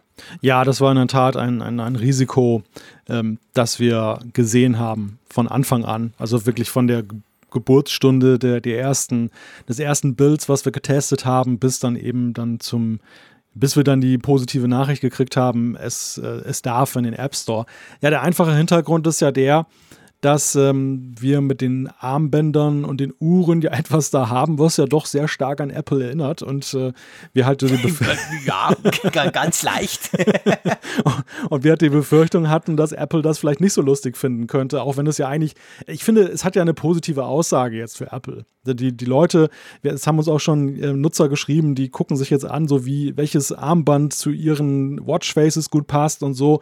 Also die nutzen das als Anprobier-App sozusagen. Es ist ja jetzt nicht so, dass jetzt irgendwie das negative Implikationen hat, aber dennoch ist es ja überhaupt nicht. Ist es so, dass man natürlich nicht weiß, wie findet Apple das denn, dass dann eben diese Armbänder da drin sind und ja, haben wir ein bisschen gezittert. Ja, und man muss auch ja, man muss halt auch wissen, dass Apple da wirklich sehr streng ist. Ich meine, ich erinnere gerne, wir, wir haben die Funkgeräte-App, unsere App zum Apfelfunk. Die wurde ja mal ein Update, wurde abgelehnt, weil wir bei einem Screenshot von der App, das man ja auch eingibt, quasi hatten wir, wie war es, in der News-Sektion, die wir haben, war ein Blogpost drin und dort war ein Mac gezeigt, weil der Blogpost über einen Mac schreibt und dann wurde deswegen die App abgelehnt, quasi, hey, Copyright und überhaupt geht gar nicht. Also unter diesem Aspekt hätte man durchaus befürchten müssen, dass die das ablehnen, weil sie sagen, hey, da sind ganz viele Apple Watches drin, geht ja gar nicht. Haben sie zum Glück nicht gemacht und ja, also ich bin sehr stolz auf die App, ich finde sie richtig cool und ja, kann nur sagen, gratuliere Freunde, gut gemacht. Vielen Dank. So, also auf jeden Fall alles in den Show Notes. Wie gesagt, ladet die euch runter, probiert die mal aus, wenn ihr das wollt. Wenn ihr das Bedürfnis habt, mal so einen Screenshot zu machen, dann ist das eine coole Sache. Okay, ähm, ich leite zum nächsten Thema über. Das ist ein Thema, das so offen sind wir auch im Apfelfunk, das wir quasi unmittelbar während der Sendung reinbekommen haben und das betrifft eben iOS ganz spezifisch. Darum habe ich das da reingeschmuggelt in unsere Liste. Und zwar geht es darum, Twitter meine liebste App auf dem iPhone, das sage ich gern, ähm, hat ein neues Feature ausgerollt, an dem sie schon sehr lange arbeiten. Und zwar kann man jetzt mit Twitter so eine Art Sprachnachricht schicken. Und ich meine, hey, wir sind hier im Podcast, wo könnte das besser passen? Also du kannst nicht nur die 280 Zeichen schreiben, sondern du kannst einfach eine, ich, ich weiß gar nicht wie lang, ich, ich habe noch gar nicht geguckt, wir verlinken das alles, das Statement von Twitter dazu, glaube ich 100, 100 Sekunden, irgend sowas, 140 Sekunden, glaube ich, ähm, kannst du eben jetzt quasi ähm, eine Sprachnachricht einem Tweet anhängen. Und das ist im Moment nur möglich mit der offiziellen Twitter-App für iOS. Also Android kann das noch nicht, kriegt das noch nicht. Und wenn du erlaubst, lieber Malte, mache ich mal einen Test. Einverstanden? Mhm. Hier live im Apfelfunk. Ich bin gespannt. Ich versuche das mal. Ich drücke da drauf. Und dann muss man da das Mikrofon, oh, das ist wie bei WhatsApp, muss man das halten. So, das ist ein kleiner Test, den wir hier live während der Aufnahme vom Apfelfunk Podcast Ausgabe 228 machen. Ich mache das hier auf dem Apfelfunk Twitter Account, weil da ist es im Moment gerade aktiviert. Also ähm, Twitter aktiviert die Funktion im Moment gerade erst bei gewissen Nutzern. Und ja, das ist sozusagen ein Live-Test für euch. Wenn ihr die Hintergründe wissen wollt, dann müsst ihr halt vorbeischauen bei apfelfunk.com oder eben morgen dann die Apfelfunk Ausgabe 228 hören. Herzliche Grüße. So, jetzt drücke ich Drück, ja, das hört man eben natürlich so, nicht, weil ja. ich natürlich nur hier mein Mikrofon oh. habe. Und jetzt drücke ich da irgendwie auf. Hättest du ja ausrichten können. Ah, guck, ja, hätte ich ausrichten können, genau. Du hast natürlich vollkommen recht. Und jetzt mache ich da Twitter, Toll. jetzt haue ich das da raus und jetzt habe ich das mit dem Apfelfunk-Account rausgeschickt. Jetzt bin ich wieder Schon lustig und da gibt es ein Bild vom, also man, man, sieht dann quasi den Tweet, man sieht ein Bild des, des, des, also vom Tweeter und dann kann man sich das Ganze anhören. Und ja, ich alte Quasselstrippe finde das natürlich geil. Ich finde das natürlich eine lustige Sache. Ich bin gespannt, wie das genutzt wird. Eben wie gesagt, also vielleicht habt ihr das im Moment noch nicht. Ich mit meinem privaten Account habe zum Beispiel noch nicht. Der Apfelfunk-Account lustigerweise hat schon. Aber das wird in den nächsten Stunden für die Twitter-App von iOS ausgerollt. Und ich, ja, ich finde das ganz cool. Mal, mal schauen, was das so bewirkt, oder? Oh ja, Sprachnachrichten, endlich. Ja, ich weiß, das ist der Nachteil. Ich, ich habe es ja schon oft genug gesagt, ich hasse ja Sprachnachrichten bei WhatsApp. Das finde ich, das find ich absolut ein Killer. Ja, Aber mal schauen, auf Twitter, ich meine, ihr müsst ja nicht antworten, ihr müsst ja nicht hören. Da ist es ja ein bisschen, ich sag mal, da ist es ja unverbindlicher, weniger belästigend als bei den ganzen, ich meine, iMessage kann das ja auch, als bei den Messengern, wo du natürlich letztendlich denkst, ne, schreib mir doch die Info, oh shit, jetzt muss ich den Mist hören. Bei Twitter, du kannst ja nach wie vor auch Text twittern, du kannst es sogar mhm. kombinieren, das habe ich jetzt eben gerade probiert. Also schreibst irgendwas Text, Text und dann noch irgendwas sonst. Ja, mal schauen. Keine Ahnung. Also, wie weit das kommt, ob das funktioniert, wir werden sehen. Na, ich könnte mir vorstellen, dass es bei Twitter zunehmend eine Klientel gibt, die dafür empfänglich ist. Also ich sehe schon so, ja, sehe schon so eine Nutzerbasis, die darauf steht. Aber ich glaube, wir werden so eine, wir werden getrennte Gesellschaften haben. Also ich glaube, dass das Gros wird mhm. bei der, bei der Textnachricht bleiben. Denn es ist auch ein Erfahrungswert. Du hast ja auch viel diese Teaser für Podcasts mal gesehen, eine Weile. Dass, dass Leute neue ja, Folge stimmt. vom Podcast. Mit Overcast, genau, wo du das doch machen kannst. Mit, mit Overcast. Du konntest das aber auch richtig effektvoll machen mit, was weiß ich, für grafischen Effekten, dass es nett aussieht. Mhm. Und ähm, du siehst es kaum noch, ne? Also, wenn du mal darauf achtest, es ist sehr wenig geworden. Stimmt. Und das hat den ja. einfachen Grund, dass sich das kein Schwein anhört. Und du musst ja eben vorstellen, mhm. äh, wenn du deine so eine Timeline hast und die ist voller so Audio-Tweets, Willst du dir das alles nicht. anhören? wer, wer hat da Lust nicht. drauf, ne? Ja, klar. Also ich finde, als Stilmittel kann man es natürlich machen. Vielleicht gibt es auch denkbare ja. Situationen, wo es dann einfach dann einfacher ist, als jetzt zu tippen, wo man gar nicht tippen kann. Also warum genau. nicht, warum nicht das anbieten, aber ja, ob das revolutionieren wird, ja, ja, also Twitter. Also, nein, das wird's natürlich nicht. Ich dachte einfach, es ist lustig, weil es sind eigentlich zwei Dinge. Es geht im Moment nur mit iOS, da passt schon mal in den Apfelfunk. Es, das sind drei Dinge. Es betrifft Twitter. Ich bin sowieso Twitter-Fan, dann betrifft es mich schon mal. Und dann natürlich letztendlich ist es Sprache. Und wir sind hier ein Podcast. Darum dachte ich, wir müssen das noch kurz reinbauen. Inklusive Live-Test. Aber ja, ihr dürft uns gerne schreiben, was ihr davon haltet. Das würden wir dann auch entsprechend wieder aufnehmen und ähm, wenn ihr das schreibt, tun wir es ja auch audiomäßig quasi verarbeiten. Aber lass uns zu einer viel wichtigeren App kommen. Das andere ist ja Spielerei. Sowohl Watch, ich glaube, das darf man sagen, sowohl Watchshot wie ja auch jetzt dieses Feature sowieso. Aber ja, das nächste ist todernst. Das darf man gar nicht sagen, aber oh es Gott. ist eigentlich so. Äh, oh Gott, ja genau, vielleicht schlechter Einstieg. Aber nee, es ist eine ernste Sache. Es geht nämlich um die Corona-Warn-App, die bei euch gestartet ist. Ich glaube mhm. am Dienstag oder am Montag. Dienstag. Egal, ja, auf jeden Fall. In der Nacht zu Dienstag. Dienstag. Genau. Mhm. Okay. Ist sie gestartet worden? Ihr habt uns damit quasi links überholt. Wir kommen dann noch dazu. Ja, du hast sie installiert. Erzähl mal so ein bisschen. Vor allem spannend, du hattest ja auch die Schweizer, die ist ja noch in einem äh, halböffentlichen Testbetrieb, mhm. die Swiss Covid App. Du hattest die ja auch installiert schon seit ein paar Wochen. Jetzt hast du die offizielle, die deutsche Version sozusagen. Was ist dir aufgefallen? Ja, ich werde ja immer noch mit internationalen Haftbefehl gesucht, weil ich ja die, die Swiss Covid App dann, dann genau. testweise installiert habe. Du wirst nie mehr zu uns in der Schweiz kommen genau, dürfen. Das, äh, also für mich gibt es keine Öffnung der Grenze. Aber nein, also ich habe tatsächlich beide äh, genutzt. Am Ende ist es ja so, dass die, die eigentliche Kernfunktionalität, die dem zugrunde liegt, ist ja dieses Exposure Framework oder Notification ja. Framework, das ja Apple und Google gemeinsam entwickelt haben. Genau. Und damit ist der Unterbau ja identisch, aber der Oberbau sozusagen die Verpackung, die, das, das äh, genau. grafische Interface und die Frage dann halt der Weiterverarbeitung, wenn ich zum Beispiel mich melde, weil ich jetzt dann infiziert bin und sowas. Das, das hat jedes, macht jedes Land für sich selbst. Ich maße mir da kein Urteil zu. Ich hatte ja immer mal so einen Tweet gemacht, ähm, wo ich dann einfach kommentarlos mal die beiden Layouts dann so hingestellt habe. Mhm. Es gab sehr viele Meinungen dazu. Ähm, ich glaube, die deutsche App sieht im Ergebnis jetzt doch noch eine ganze Ecke besser aus als jetzt in der Preview-Version, die es dann da als Open Source gab. Ähm, trotzdem ja. ist das natürlich Geschmackssache. Am Ende ist es doch so, kaum einer wird sich viel in dieser App aufhalten. Auch wenn sie sicherlich viele Informationen bereithält, wie man sich verhalten soll, was aber wahrscheinlich jetzt mittlerweile schon fast alle wissen. Man installiert sie, man geht da rein, sie fragt, darf ich, darf ich da tracen? Dann sagst du ja und das mhm. war es das im Grunde genommen. Dann gehst du raus ja. und du guckst, wahrscheinlich im besten Falle guckst du nie wieder rein. Nämlich im besten Falle, ja. weil du nicht in Kontakt geraten bist mit jemandem, der infiziert war oder ist. Und ähm, du wirst aber, du trägst halt trotzdem dafür Sorge, dass du eine Chance hast, informiert zu werden, wenn zum Beispiel jemand, mit dem du längere Zeit oder eine bestimmte Zeit in einem Raum dich aufgehalten hast, dann eben eine Infektion hat und das dann eben verhindert werden kann, dass die Infektionsketten völlig dann außer Kontrolle geraten und keiner mehr weiß, was wohin gegangen ist. Das Spannende ist ja, ich meine, das ist ja genau die Idee. Die App, die installierst du einmal, da liest du im Idealfall all diese schönen Splash-Screens und dann aktivierst du die Geschichte und dann vergisst du es wieder.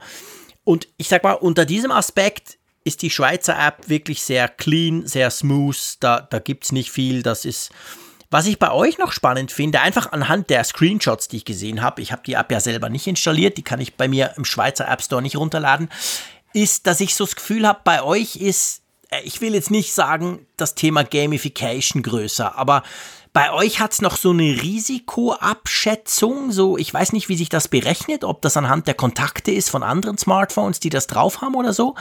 Also bei euch habe ich irgendwie das Gefühl, habe ich noch so ein paar Realtime-Infos, die mich als Geek- und Statistik-Fan natürlich begeistern. Und bei uns ist wirklich überhaupt nichts. Bei uns gibt es null Grund, die App jemals wieder zu öffnen, weil einfach gar keine Informationen über, weißt du quasi, wie lange läuft sie, wann habe ich das letzte Mal mit dem Server geguckt, ob da irgendwelche infizierten Schlüssel drauf sind, etc. Nix. Da gibt es bei unserer App gar nichts und bei euch, glaube ich, ein bisschen, oder? Ja, also es ist noch schwer abzuschätzen, weil man ja erstmal tagelang warten muss, bis dann da ja, was passiert. Und ich befürchte, die meisten haben bis dahin vergessen, dass es da diese, diese Anzeige ja, gibt. Darum sage ich ja, für ja. mich als Geek und, und Datenfreak, also das ist mhm. ganz klar, Otto Normalnutzer braucht das nicht und guckt das nicht an, aber ich habe so, das hat mich irgendwie fasziniert bei eurer App. Das ist anders als bei unserer. Ja, das sind tatsächlich so diese kleinen Eigenheiten, die dann die jeweiligen ja, weiß nicht, die Auftraggeber, aber im Endeffekt natürlich auch die, die es umgesetzt haben, damit eingebaut haben. Und ja, man wird sehen. Was, was ich interessant finde, ist, ähm, und das ist natürlich ja auch es ist auf der einen Seite klar gewesen die ganze Zeit, aber wenn man jetzt genauer darüber nachdenkt, als ich die Diskussion verfolgt habe, ist es natürlich schon irgendwie so ein, ein Stück weit auch ein kleiner Bremser. Ähm, das Ganze geht ja erst ab iOS 13.5, weil das war ja die ja. iOS-Version, die ja dann eben die nötige API mitbringt, den Unterbau. Und genau. ich habe gestaunt, wie viele halt dann äh, kommentiert haben und haben gesagt, ja, toll, ich habe da meine Tochter zum Beispiel, hat noch so ein altes iPhone, wir haben die weitervererbt und da ist ja gar nicht die 13 vom Punkt 5 angekommen. Das ist irgendwo stehen geblieben mhm. bei, was weiß ich, iOS 11, 12. Und dass dann eben schnell die Diskussion auch entstanden ist, witzigerweise gar nicht im Vorfeld, inwieweit denn dann tatsächlich dann der Prozentsatz der Geräte, die es installiert haben, wirklich hoch sein wird, alleine wegen dieser Altphones, die noch im, im Umlauf sind. Also ich glaube da, und das sage ich auch, weil ich ja selber bei uns in der Schweiz immer wieder solche repräsentativen Umfragen und, und, und, und, und, und Erhebungen mache für meinen Job als Telekom-Experte ich glaube, dass die, die sich jetzt da melden auf Twitter, die sind eine ganz kleine Minderheit, die jetzt aber laut schreit, weil es sie natürlich nervt. Weil wenn du guckst, wenn du guckst, wie viele Geräte verkauft werden, wenn du die Leute fragst, hey, wie lange hast du dein Gerät? Wie oft wechselst du denn das? Wann hast du das letzte Mal ein neues Gerät gekauft? Da muss man sagen, ich meine, bei, bei iOS 13 kommt ja noch aufs iPhone 6S und das sind, glaube ich, ich müsste jetzt durchrechnen, fünf oder sechs Jahre sind das jetzt her. Also sprich, wir sprechen von Smartphones, die älter sind, die das eben nicht drauf haben, die diese App jetzt nicht installieren können. Und da wage ich tatsächlich zu behaupten, dass das ein sehr, sehr kleiner Anteil ist. Ein Anteil, den man wahrscheinlich, ich sag's ganz böse, vernachlässigen kann. Aber die sind laut auf Twitter, da gebe ich dir recht, oder überhaupt in den sozialen Medien. Die melden sich im Moment. Aber das ist nicht, das sind nicht 10% aller Smartphones oder so, auf gar keinen Fall. Ja, also ich, ich, ich, ich, spreche, ich habe nur, hab nur Zahlen von der Schweiz. Hm. Da kann man das relativ klar sagen. Ich habe keine, ich hab keine ich Zahlen. Nehme an, in Deutschland ist es ähnlich. Ja, ich also kann das nicht so, so weit unterschiedlich wird es nicht sein. Ich kann das nicht quantifizieren weißt du? für Deutschland. Ja, ja.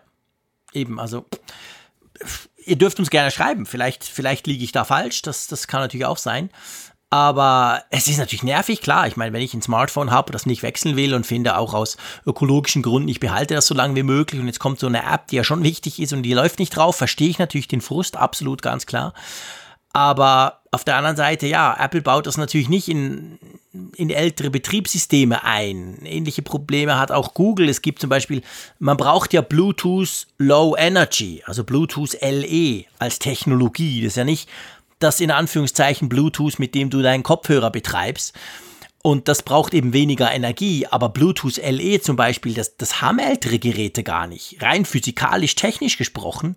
Und da bringt es auch nichts, wenn du dort, also würde gar nicht gehen. Weißt du, was ich meine? Mhm. Also, wenn dort das Update, also es, es gibt natürlich gewisse, auch Hardware-technologische Limiten, die müssen halt erfüllt sein. Und wenn das dein Gerät nicht hat, dann, ja, dann bist du halt außen vor. Tja. Die Schweiz kommt auch noch. Vielleicht nur, dass wir das einfach auch noch ganz kurz erwähnen. Also die Schweiz ist es so, das ist ja lustig, die Schweiz war mit dieser Test-App extrem schnell. Ich glaube, wir waren das erste Land der Welt. Wir waren, glaube ich, das erste Land der Welt, das diese offizielle Google und Apple API genutzt haben. Aber man hat in der Schweiz dann quasi beschlossen, dass man das noch ein eigenes Kontakt-Tracing-App-Gesetz haben möchte und hat das noch durchs Parlament geschickt ich habe mich unglaublich aufgeregt, muss ich sagen, vor ein paar Wochen, als das rauskam, weil ich genau wusste, das verzögert das Ganze um mindestens sechs Wochen. Ich bin jetzt aber heute, muss ich sagen, gar nicht so unglücklich. Morgen wird bei uns die Schlussabstimmung sein im Parlament. Das wird durchkommen, das ist schon völlig klar. Das heißt, frühestens am Freitag kann die App starten. Ich rechne mit nächster Woche, also wären wir dann wahrscheinlich eine Woche hinter euch, wenn man es so anguckt vom Zeitplan her. Aber was, was schon noch gut ist bei uns, man hat nicht dieses Gesetz gemacht wegen Datenschutz oder so, weil der ist wirklich bei der Art, wie, wie man dieses dezentrale Tracing eben macht in der App, ist der gewährleistet, sondern es ging bei uns ganz klar darum, man hat gesagt, wir wollen in einem Gesetz festschreiben, dass diese Freiwilligkeit wirklich auch, also erzwungen sein muss. Und zwar nicht, der Staat sagt, hier ist die App, du kannst die freiwillig runterladen. Das ist bei euch ja auch so. Aber jetzt ist es ja so, theoretisch könnte ja bei uns die Mikro oder bei euch der Aldi sagen, ja, aber wir lassen nur noch Leute mit dieser App rein.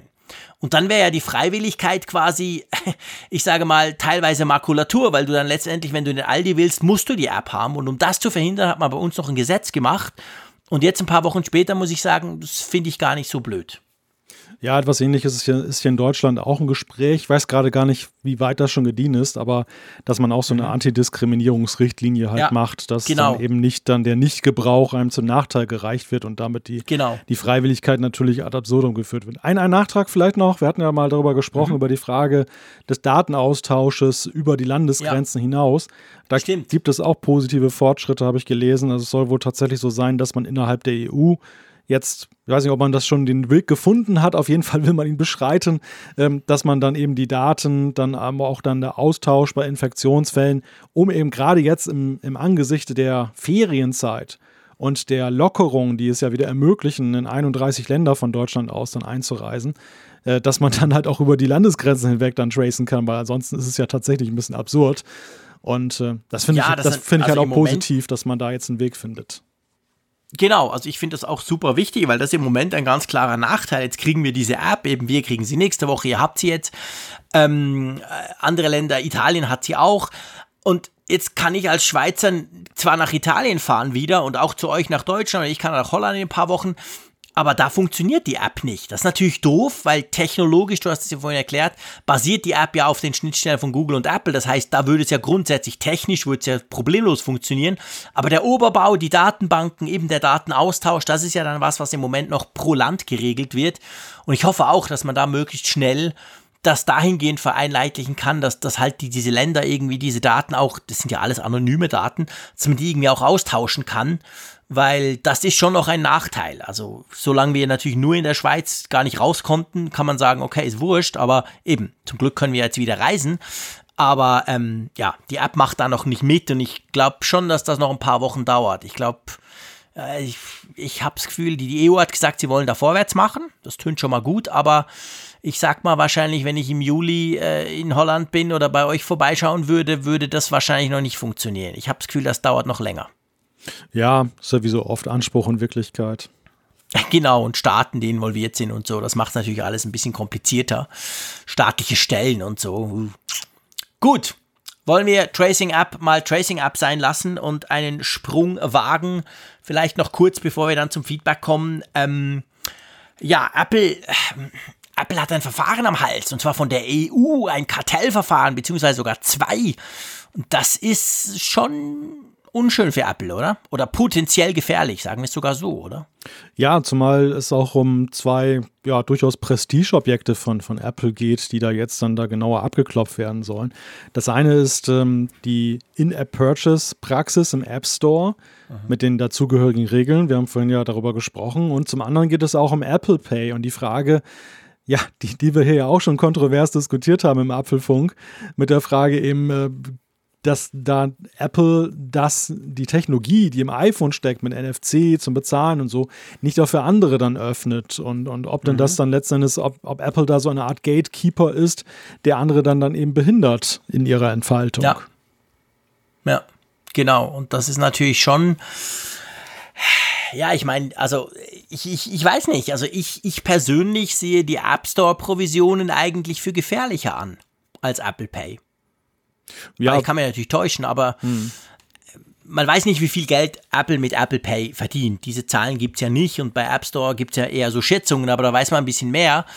Aber ich habe das Gefühl, dieser, also dieser Punkt, dass man das versucht aufzubrechen, diese Gatekeeper-Funktion, die Apple natürlich zweifel, zweifellos hat in ihrem eigenen App Store, das, das finde ich eigentlich gefährlicher, als ob jetzt bei Apple Pay noch andere dabei sein dürfen und ob jetzt NFC noch für irgendeine Dritt, äh, Bezahl-App aufgetan wird oder nicht. Oder wie siehst du das? Ja, du kennst ja meine Haltung zum Thema Apple Pay und der, der Verhinderung, dass andere das gleichwertig mhm. nutzen können. Ich bin halt der Ansicht, dass Apple so gut im Sattel ist, dass sie gar nicht die Konkurrenz fürchten müssen. Also selbst wenn die mhm. jetzt dann das alles nutzen können, technisch heißt das ja noch lange nicht, dass sie auch dann gleich ein Produkt hinkriegen, von der App über mhm. alle angeschlossenen Dienste, was genauso gut läuft wie Apple Pay. Und deshalb sehe ich eigentlich, ich, ich wundere mich manchmal so ein bisschen über die Sturheit von Apple in, der, in dieser Frage, wie sie eben da wirklich mhm. versuchen, das dann dicht zu halten.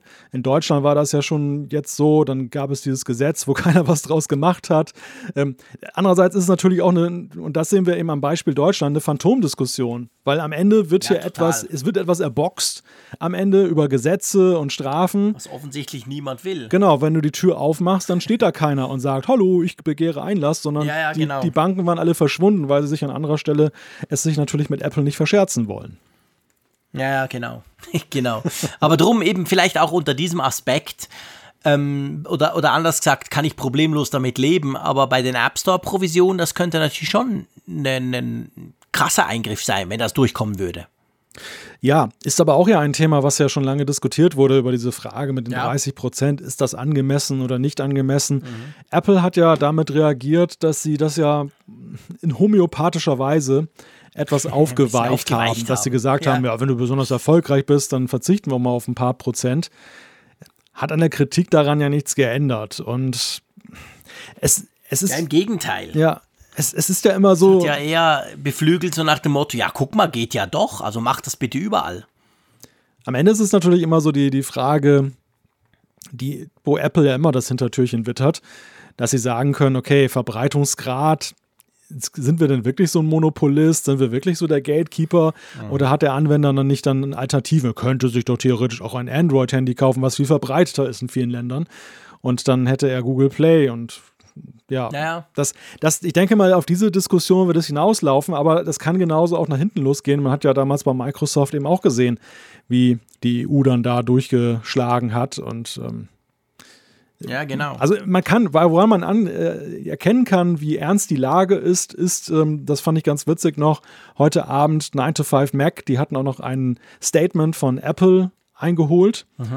Und das las sich in einer für Apple ziemlich ungewöhnlich drastischen Art und Weise. Es war erstmal ein ganz kurzes Ehrlich? Statement. Okay, das ist nicht ungewöhnlich bei Apple, aber sie haben gesagt, es ist enttäuschend, dass die Europäische Kommission auf Grund, grundloser Vorwürfe von einer, von einer Handvoll äh, Firmen, die einfach nur kostenlos da durch wollen, sich dann da instrumentalisieren lassen. Und ähm, das, das ist schon, schon ziemlich krass, finde ich. Also es ist eine ziemlich harte Gangart, wo ja sonst eher dann immer so ja eine sehr sachliche Antwort steht. Zwar eine bestimmte Antwort im Sinne von, wir machen nichts falsch, wir bei Apple wollen, dass die Welt ein besserer Platz wird und so weiter, aber ähm, nicht, nicht jetzt so, dass sie so auskeilen. Das finde ich schon sehr bemerkenswert. Ja, ja, das zeigt auch, dass sie, dass sie da wirklich, da- dass sie das schon sehr ernst nehmen, denke ich, diese Geschichte, die da im Moment passiert. Ist das letzte Wort noch lange nicht gesprochen, wie immer bei solchen Kartellverfahren. Das kann, das, was heißt das kann? Das wird jahrelang dauern. Das wird hin und her gehen. Aber mal schauen, mal schauen, was passiert, mal schauen, wie sich Apple darauf einstellt, ob sich Apple schon bewegt während dem Verfahren oder ob sie es knallhart durchfechten und mal gucken, wie es am Schluss rauskommt. Egal wie, wir bleiben dran. Ja, da wird wahrscheinlich noch viel Wasser den Rhein runterfließen, wie, man, wie wir zu sagen fliegen. Bis, Genau. das, das ist meistens eine jahrelange Ich- Kiste. Ich, ich wollte was ähnliches sagen und konnte mich dann nicht für einen Fluss entscheiden. Schön, dass du es jetzt damit gesagt Wel welchen, welchen Fluss nehmt ihr immer? Ja, tja. ist eben ganz schwierig. Wir haben nicht so ein, wir haben ja viele Flüsse in der Schweiz. Logisch, hat viele Berge, hat auch viele Flüsse. Aber wir haben da wird so viel, also ich sag mal, wie wir Berner sagen natürlich viel Wasser die Aare runterfließen. Das ist der Fluss, den wir hier haben. Ein relativ großer Fluss, der dann weiter unten irgendwann mal in den Rhein fließt. Andere sagen auch Rhein. Also ich glaube, das ist sehr lokal unterschiedlich. Sagt man bei euch immer Rhein, wenn man das sagt? Oh. Also dieser Spruch hat immer den Rhein drin oder? Ich meine, du sagst es und du bist ja kein Rheinländer. Ja, eben. Ja, gut, der Rhein geht ja nun auch bis in die Niederlande. Das ist äh, Ja, okay, der, der durchzieht ja, der durchzieht ja ganz Deutschland. Aber das ist, oder was heißt ganz Deutschland, zumindest jetzt von, von Süd bis Nord, es geht er halt durch. Aber ja, ich frage mich auch gerade, warum ich das eigentlich sage. So als, so, ich bin ja schon eine ganze Ecke weit weg vom Rhein hier. Der, der biegt ja schon weit vorher ab, eben, bevor genau. ihr an. Also, da ich hatte in eine Tante in Bad geht. Godesberg und bei der war ich, also eine Großtante eigentlich, bei der war ich extrem viel. Meine halbe Jugend war ich in Bonn und Bad Godesberg. Drum ist mir der Rhein sehr, sehr bekannt natürlich und ich sage tatsächlich, da muss viel, viel Wasser den Rhein runterfließen. Aber es hat mich jetzt gerade gewundert, ähm, wa- warum du das sagst, aber wir müssen auch keine Grundsatzdiskussion führen dafür. Nee, ich würde sagen, da wir sind für sachdienliche Hinweise, wo das Wasser sonst noch so Genau. lang fließt, Ja, genau. dankbar von euch. Wunderbar, das passt. Ganz genau so machen wir das. Und dann äh, kommen wir jetzt trotzdem, nichtsdestotrotz quasi, kommen wir jetzt zur Umfrage der Woche, die wir ja ähm, natürlich auch haben. Und zwar letzte Woche ging es um ARM, das war ja das bestimmende Thema in der letzten Ausgabe. Wir haben ja gefragt, wünschst du dir einen Mac mit ARM-Prozessor? Und da haben knapp 2000 Leute mitgemacht und äh, ja, erstaunlich. 43,3 Prozent sagen, Ja. Malte? Ja, Könnte auch Nein sein. Ich dachte, ich mache, ich baue jetzt hier einen Spannungsbogen auf, aber du bist da überhaupt nicht dafür zu haben, merke ich gerade. Genau. Nee, 43,3 Prozent.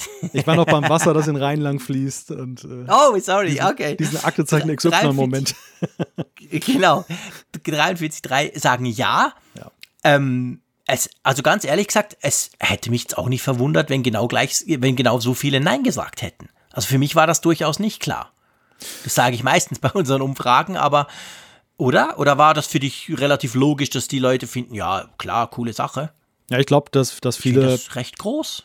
Ja, das stimmt. Das, der. Also es ist sehr entschieden. Das finde ich auch bemerkenswert. Ja, Aber genau. Dass, dass es eine grundsätzlich positive Tendenz gibt, das konnte ich mir schon vorstellen, weil einfach das Thema ARM durch die A-Prozessoren in den iOS-Geräten sehr positiv besetzt ist. Man sieht erstmal den Vorteil, okay, ich, stimmt. daran.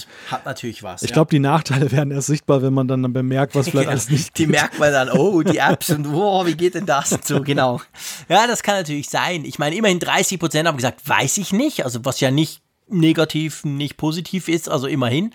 Und eigentlich so ganz dediziert, nö, will ich nicht, haben ja nur 10,1 Prozent gesagt. Hm. Und 16,6 interessiert es gar nicht. Das Zeug soll einfach laufen oder sie arbeiten auf dem iPad wie der Zeier.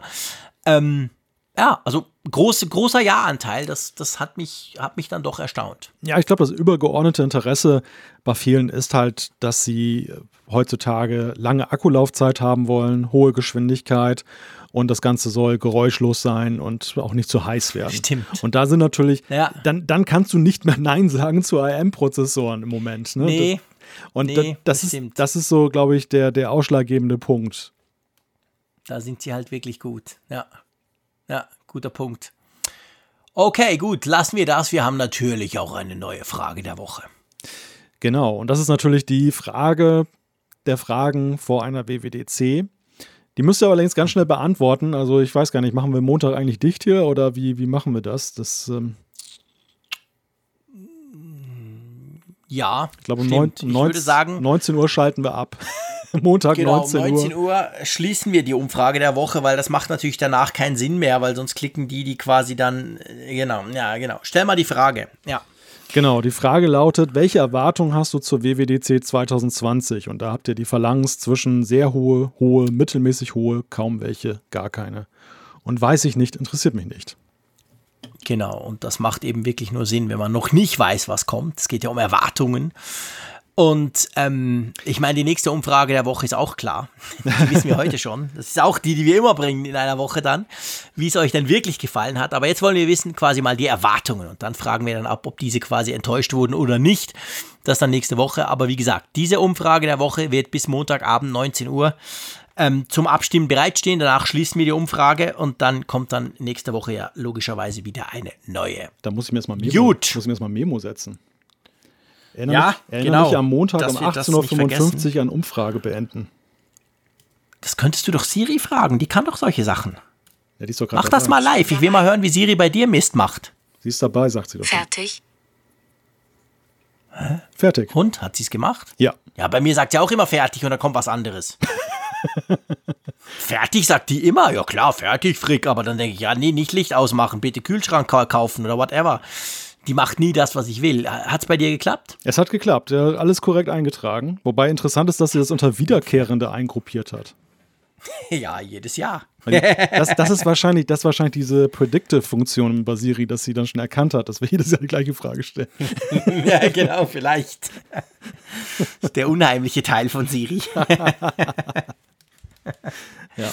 Gut, okay, also das klappt in dem Fall wunderbar und dann kommen wir doch jetzt zu den Zuschriften der Hörer und bevor wir in unser großes, großes, großes, hunderte Seiten langes Skript schauen, in unserer Datenbank mit unseren Hörerzuschriften und Hörerinnen, wir haben per Twitter was bekommen, ganz aktuell und das ist, glaube ich, ein Thema, das wir kurz besprechen müssen, oder?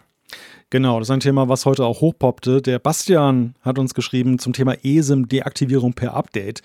Und zwar ähm, ist es sowohl so, dass Apple die Nutzung von Discount-Provider eSIMs in Apple Watches per Update deaktiviert hat. Also Apple oder die Provider, ich schätze eher die Provider haben es deaktiviert.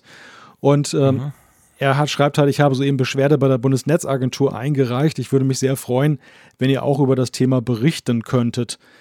Da gibt es ja auch einen Bericht von Heise dazu, der eben ja, ja. das auch dann ähm, ja, zum Inhalt hat. Genau, also offensichtlich war es bei euch möglich, ich sage das extra so, weil das nämlich bei uns nicht geht, dass du quasi deine, deine Apple Watch mit einer eSIM fütterst von einem, also von einem nicht offiziellen Telekom-Partner, darf man das so sagen? Also bei uns ist so, du kannst bei, bei, bei Swisscom, du kannst bei Sunrise und du kannst, glaube ich, inzwischen auch bei Salt, kannst du quasi, wenn du dort dein Abo hast, kannst du eben noch diese eSIM dazu buchen für die Apple Watch. Da gibt es inzwischen eigene eigene Abo-Varianten, kostet dann plus minus 5 Franken im Monat oder so und dann hast du das. Und bei euch war es so, ähm, dass man eben auch in anderen, also ich glaube, der offizielle ist Vodafone Telekom wahrscheinlich. Und wie heißt euer dritter großer? O2, also Telefonica. O2, genau. Hm. Die haben das wahrscheinlich alle drin, wie bei uns die drei.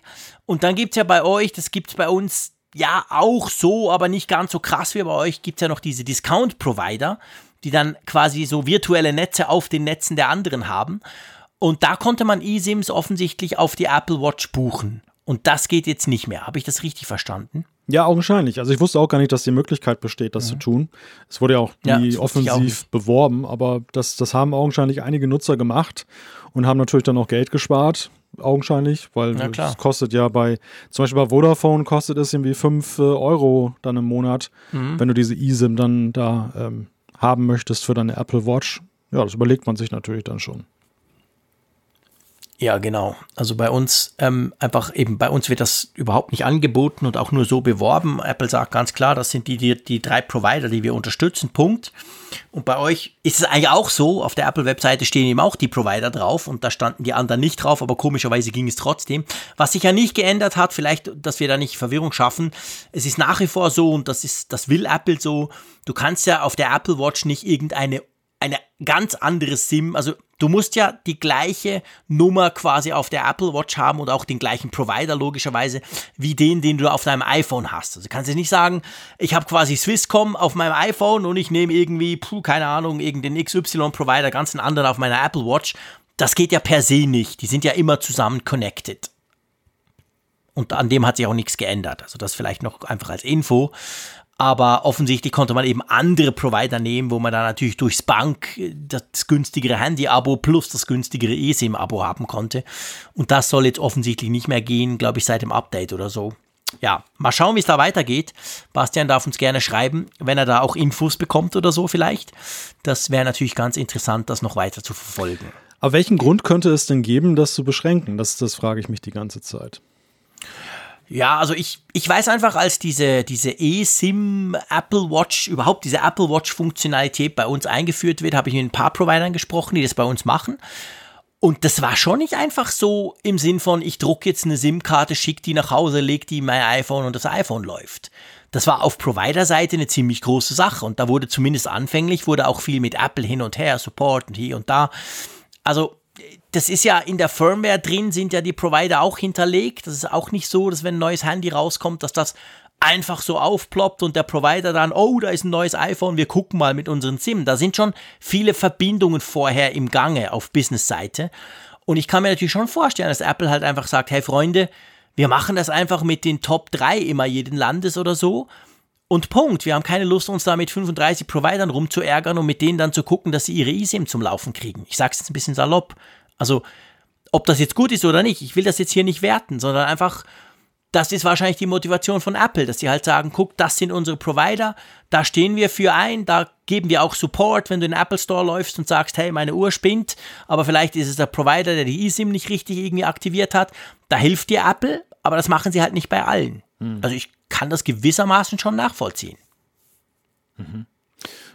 Ja, also dass sie, dass sie jetzt nicht helfen bei Problemen, das kann ich auch nachvollziehen, wenn das nicht ein offizieller Partner ist. Aber äh, es ist halt ein bisschen verwunderlich, weil ja alle berichtet haben, das hätte einwandfrei funktioniert.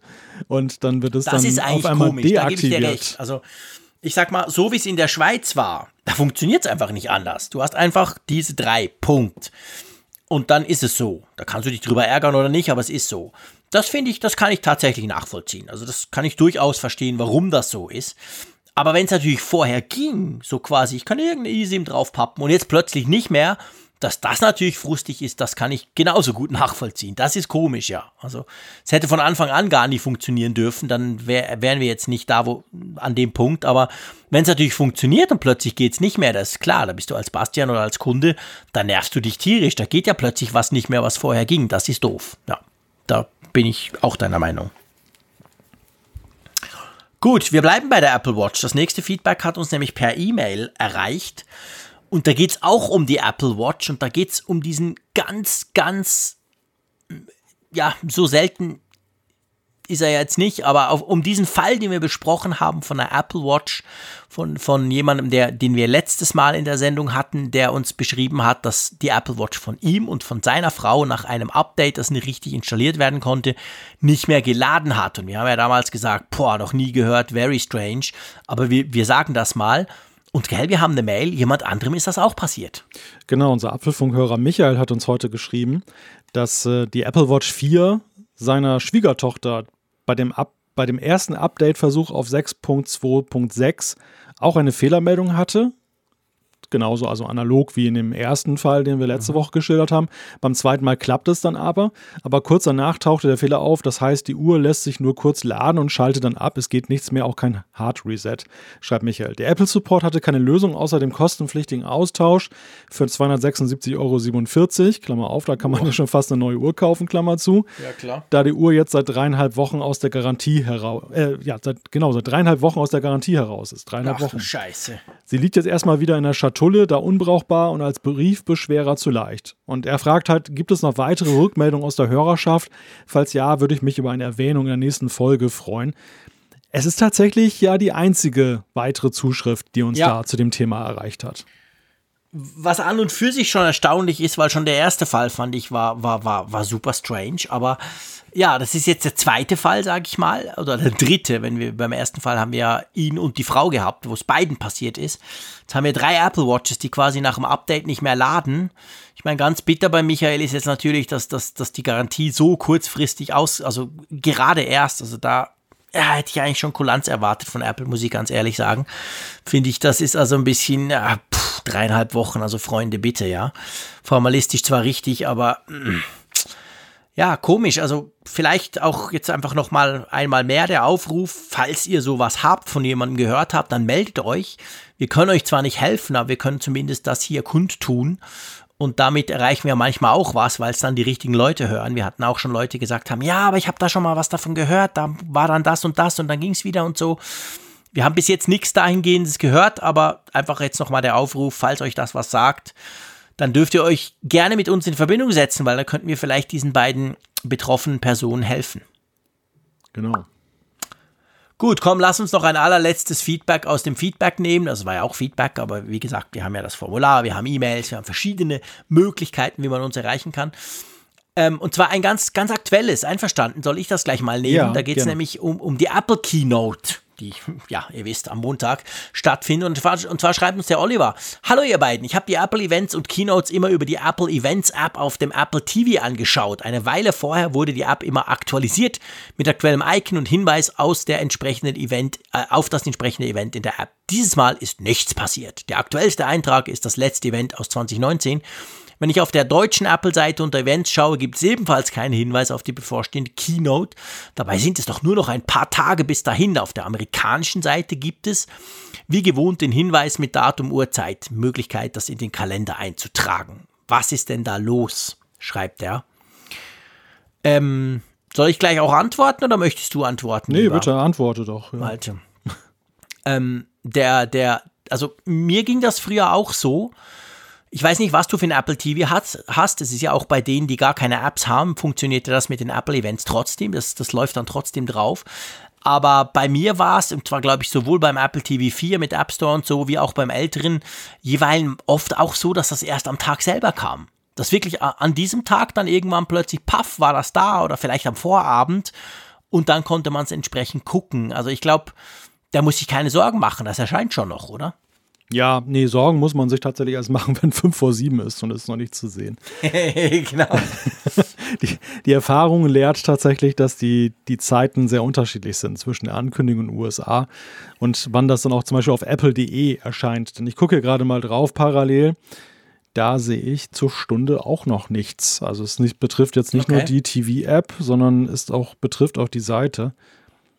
Es ist ganz witzig, ich hatte, glaube ich, schon in den Vorjahren manchmal den Eindruck, dass, dass die WWDC so ein bisschen eher als amerikanische Sache ge gehandhabt wird, im Gegensatz zu anderen ja. Sachen. Mehr, mehr als zum Beispiel ja. das iPhone-Event. Also ich finde, das iPhone-Event ist so nach meinem Gefühl, meiner Erinnerung, mhm. immer schon im Vorfeld deutlich auch präsenter ja. hier im europäischen Apple-Raum. Ja, das habe ich auch das Gefühl. Das ist definitiv so. Ist natürlich eigentlich Quatsch, seien wir ehrlich. Wir alle kriegen das Update auch von iOS 14. Wir hauen das auch auf unsere deutschen oder unsere Schweizer iPhones. Also müsste das eigentlich genau gleich bewertet werden, finde ich. Aber ja.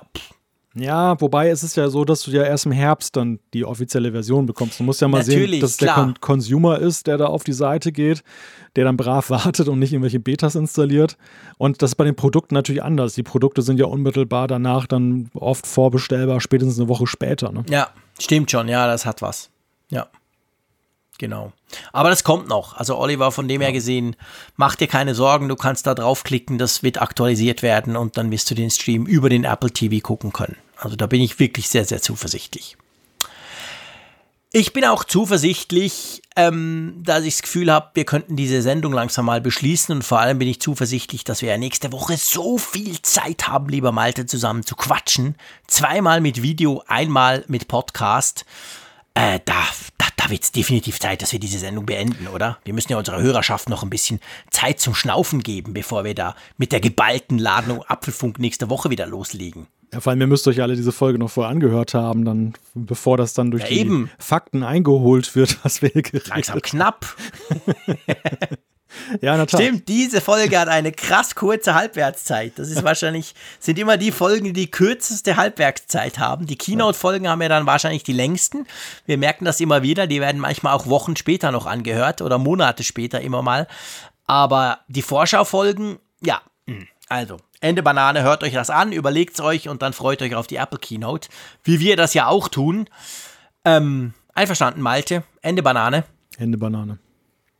Okay. Tschüss aus Bern. Tschüss von der Nordsee.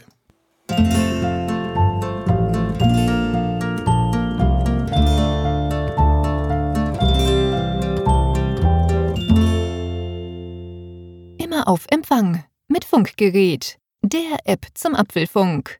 Lade dir jetzt Funkgerät für iOS und Android kostenlos im App Store und bei Google Play.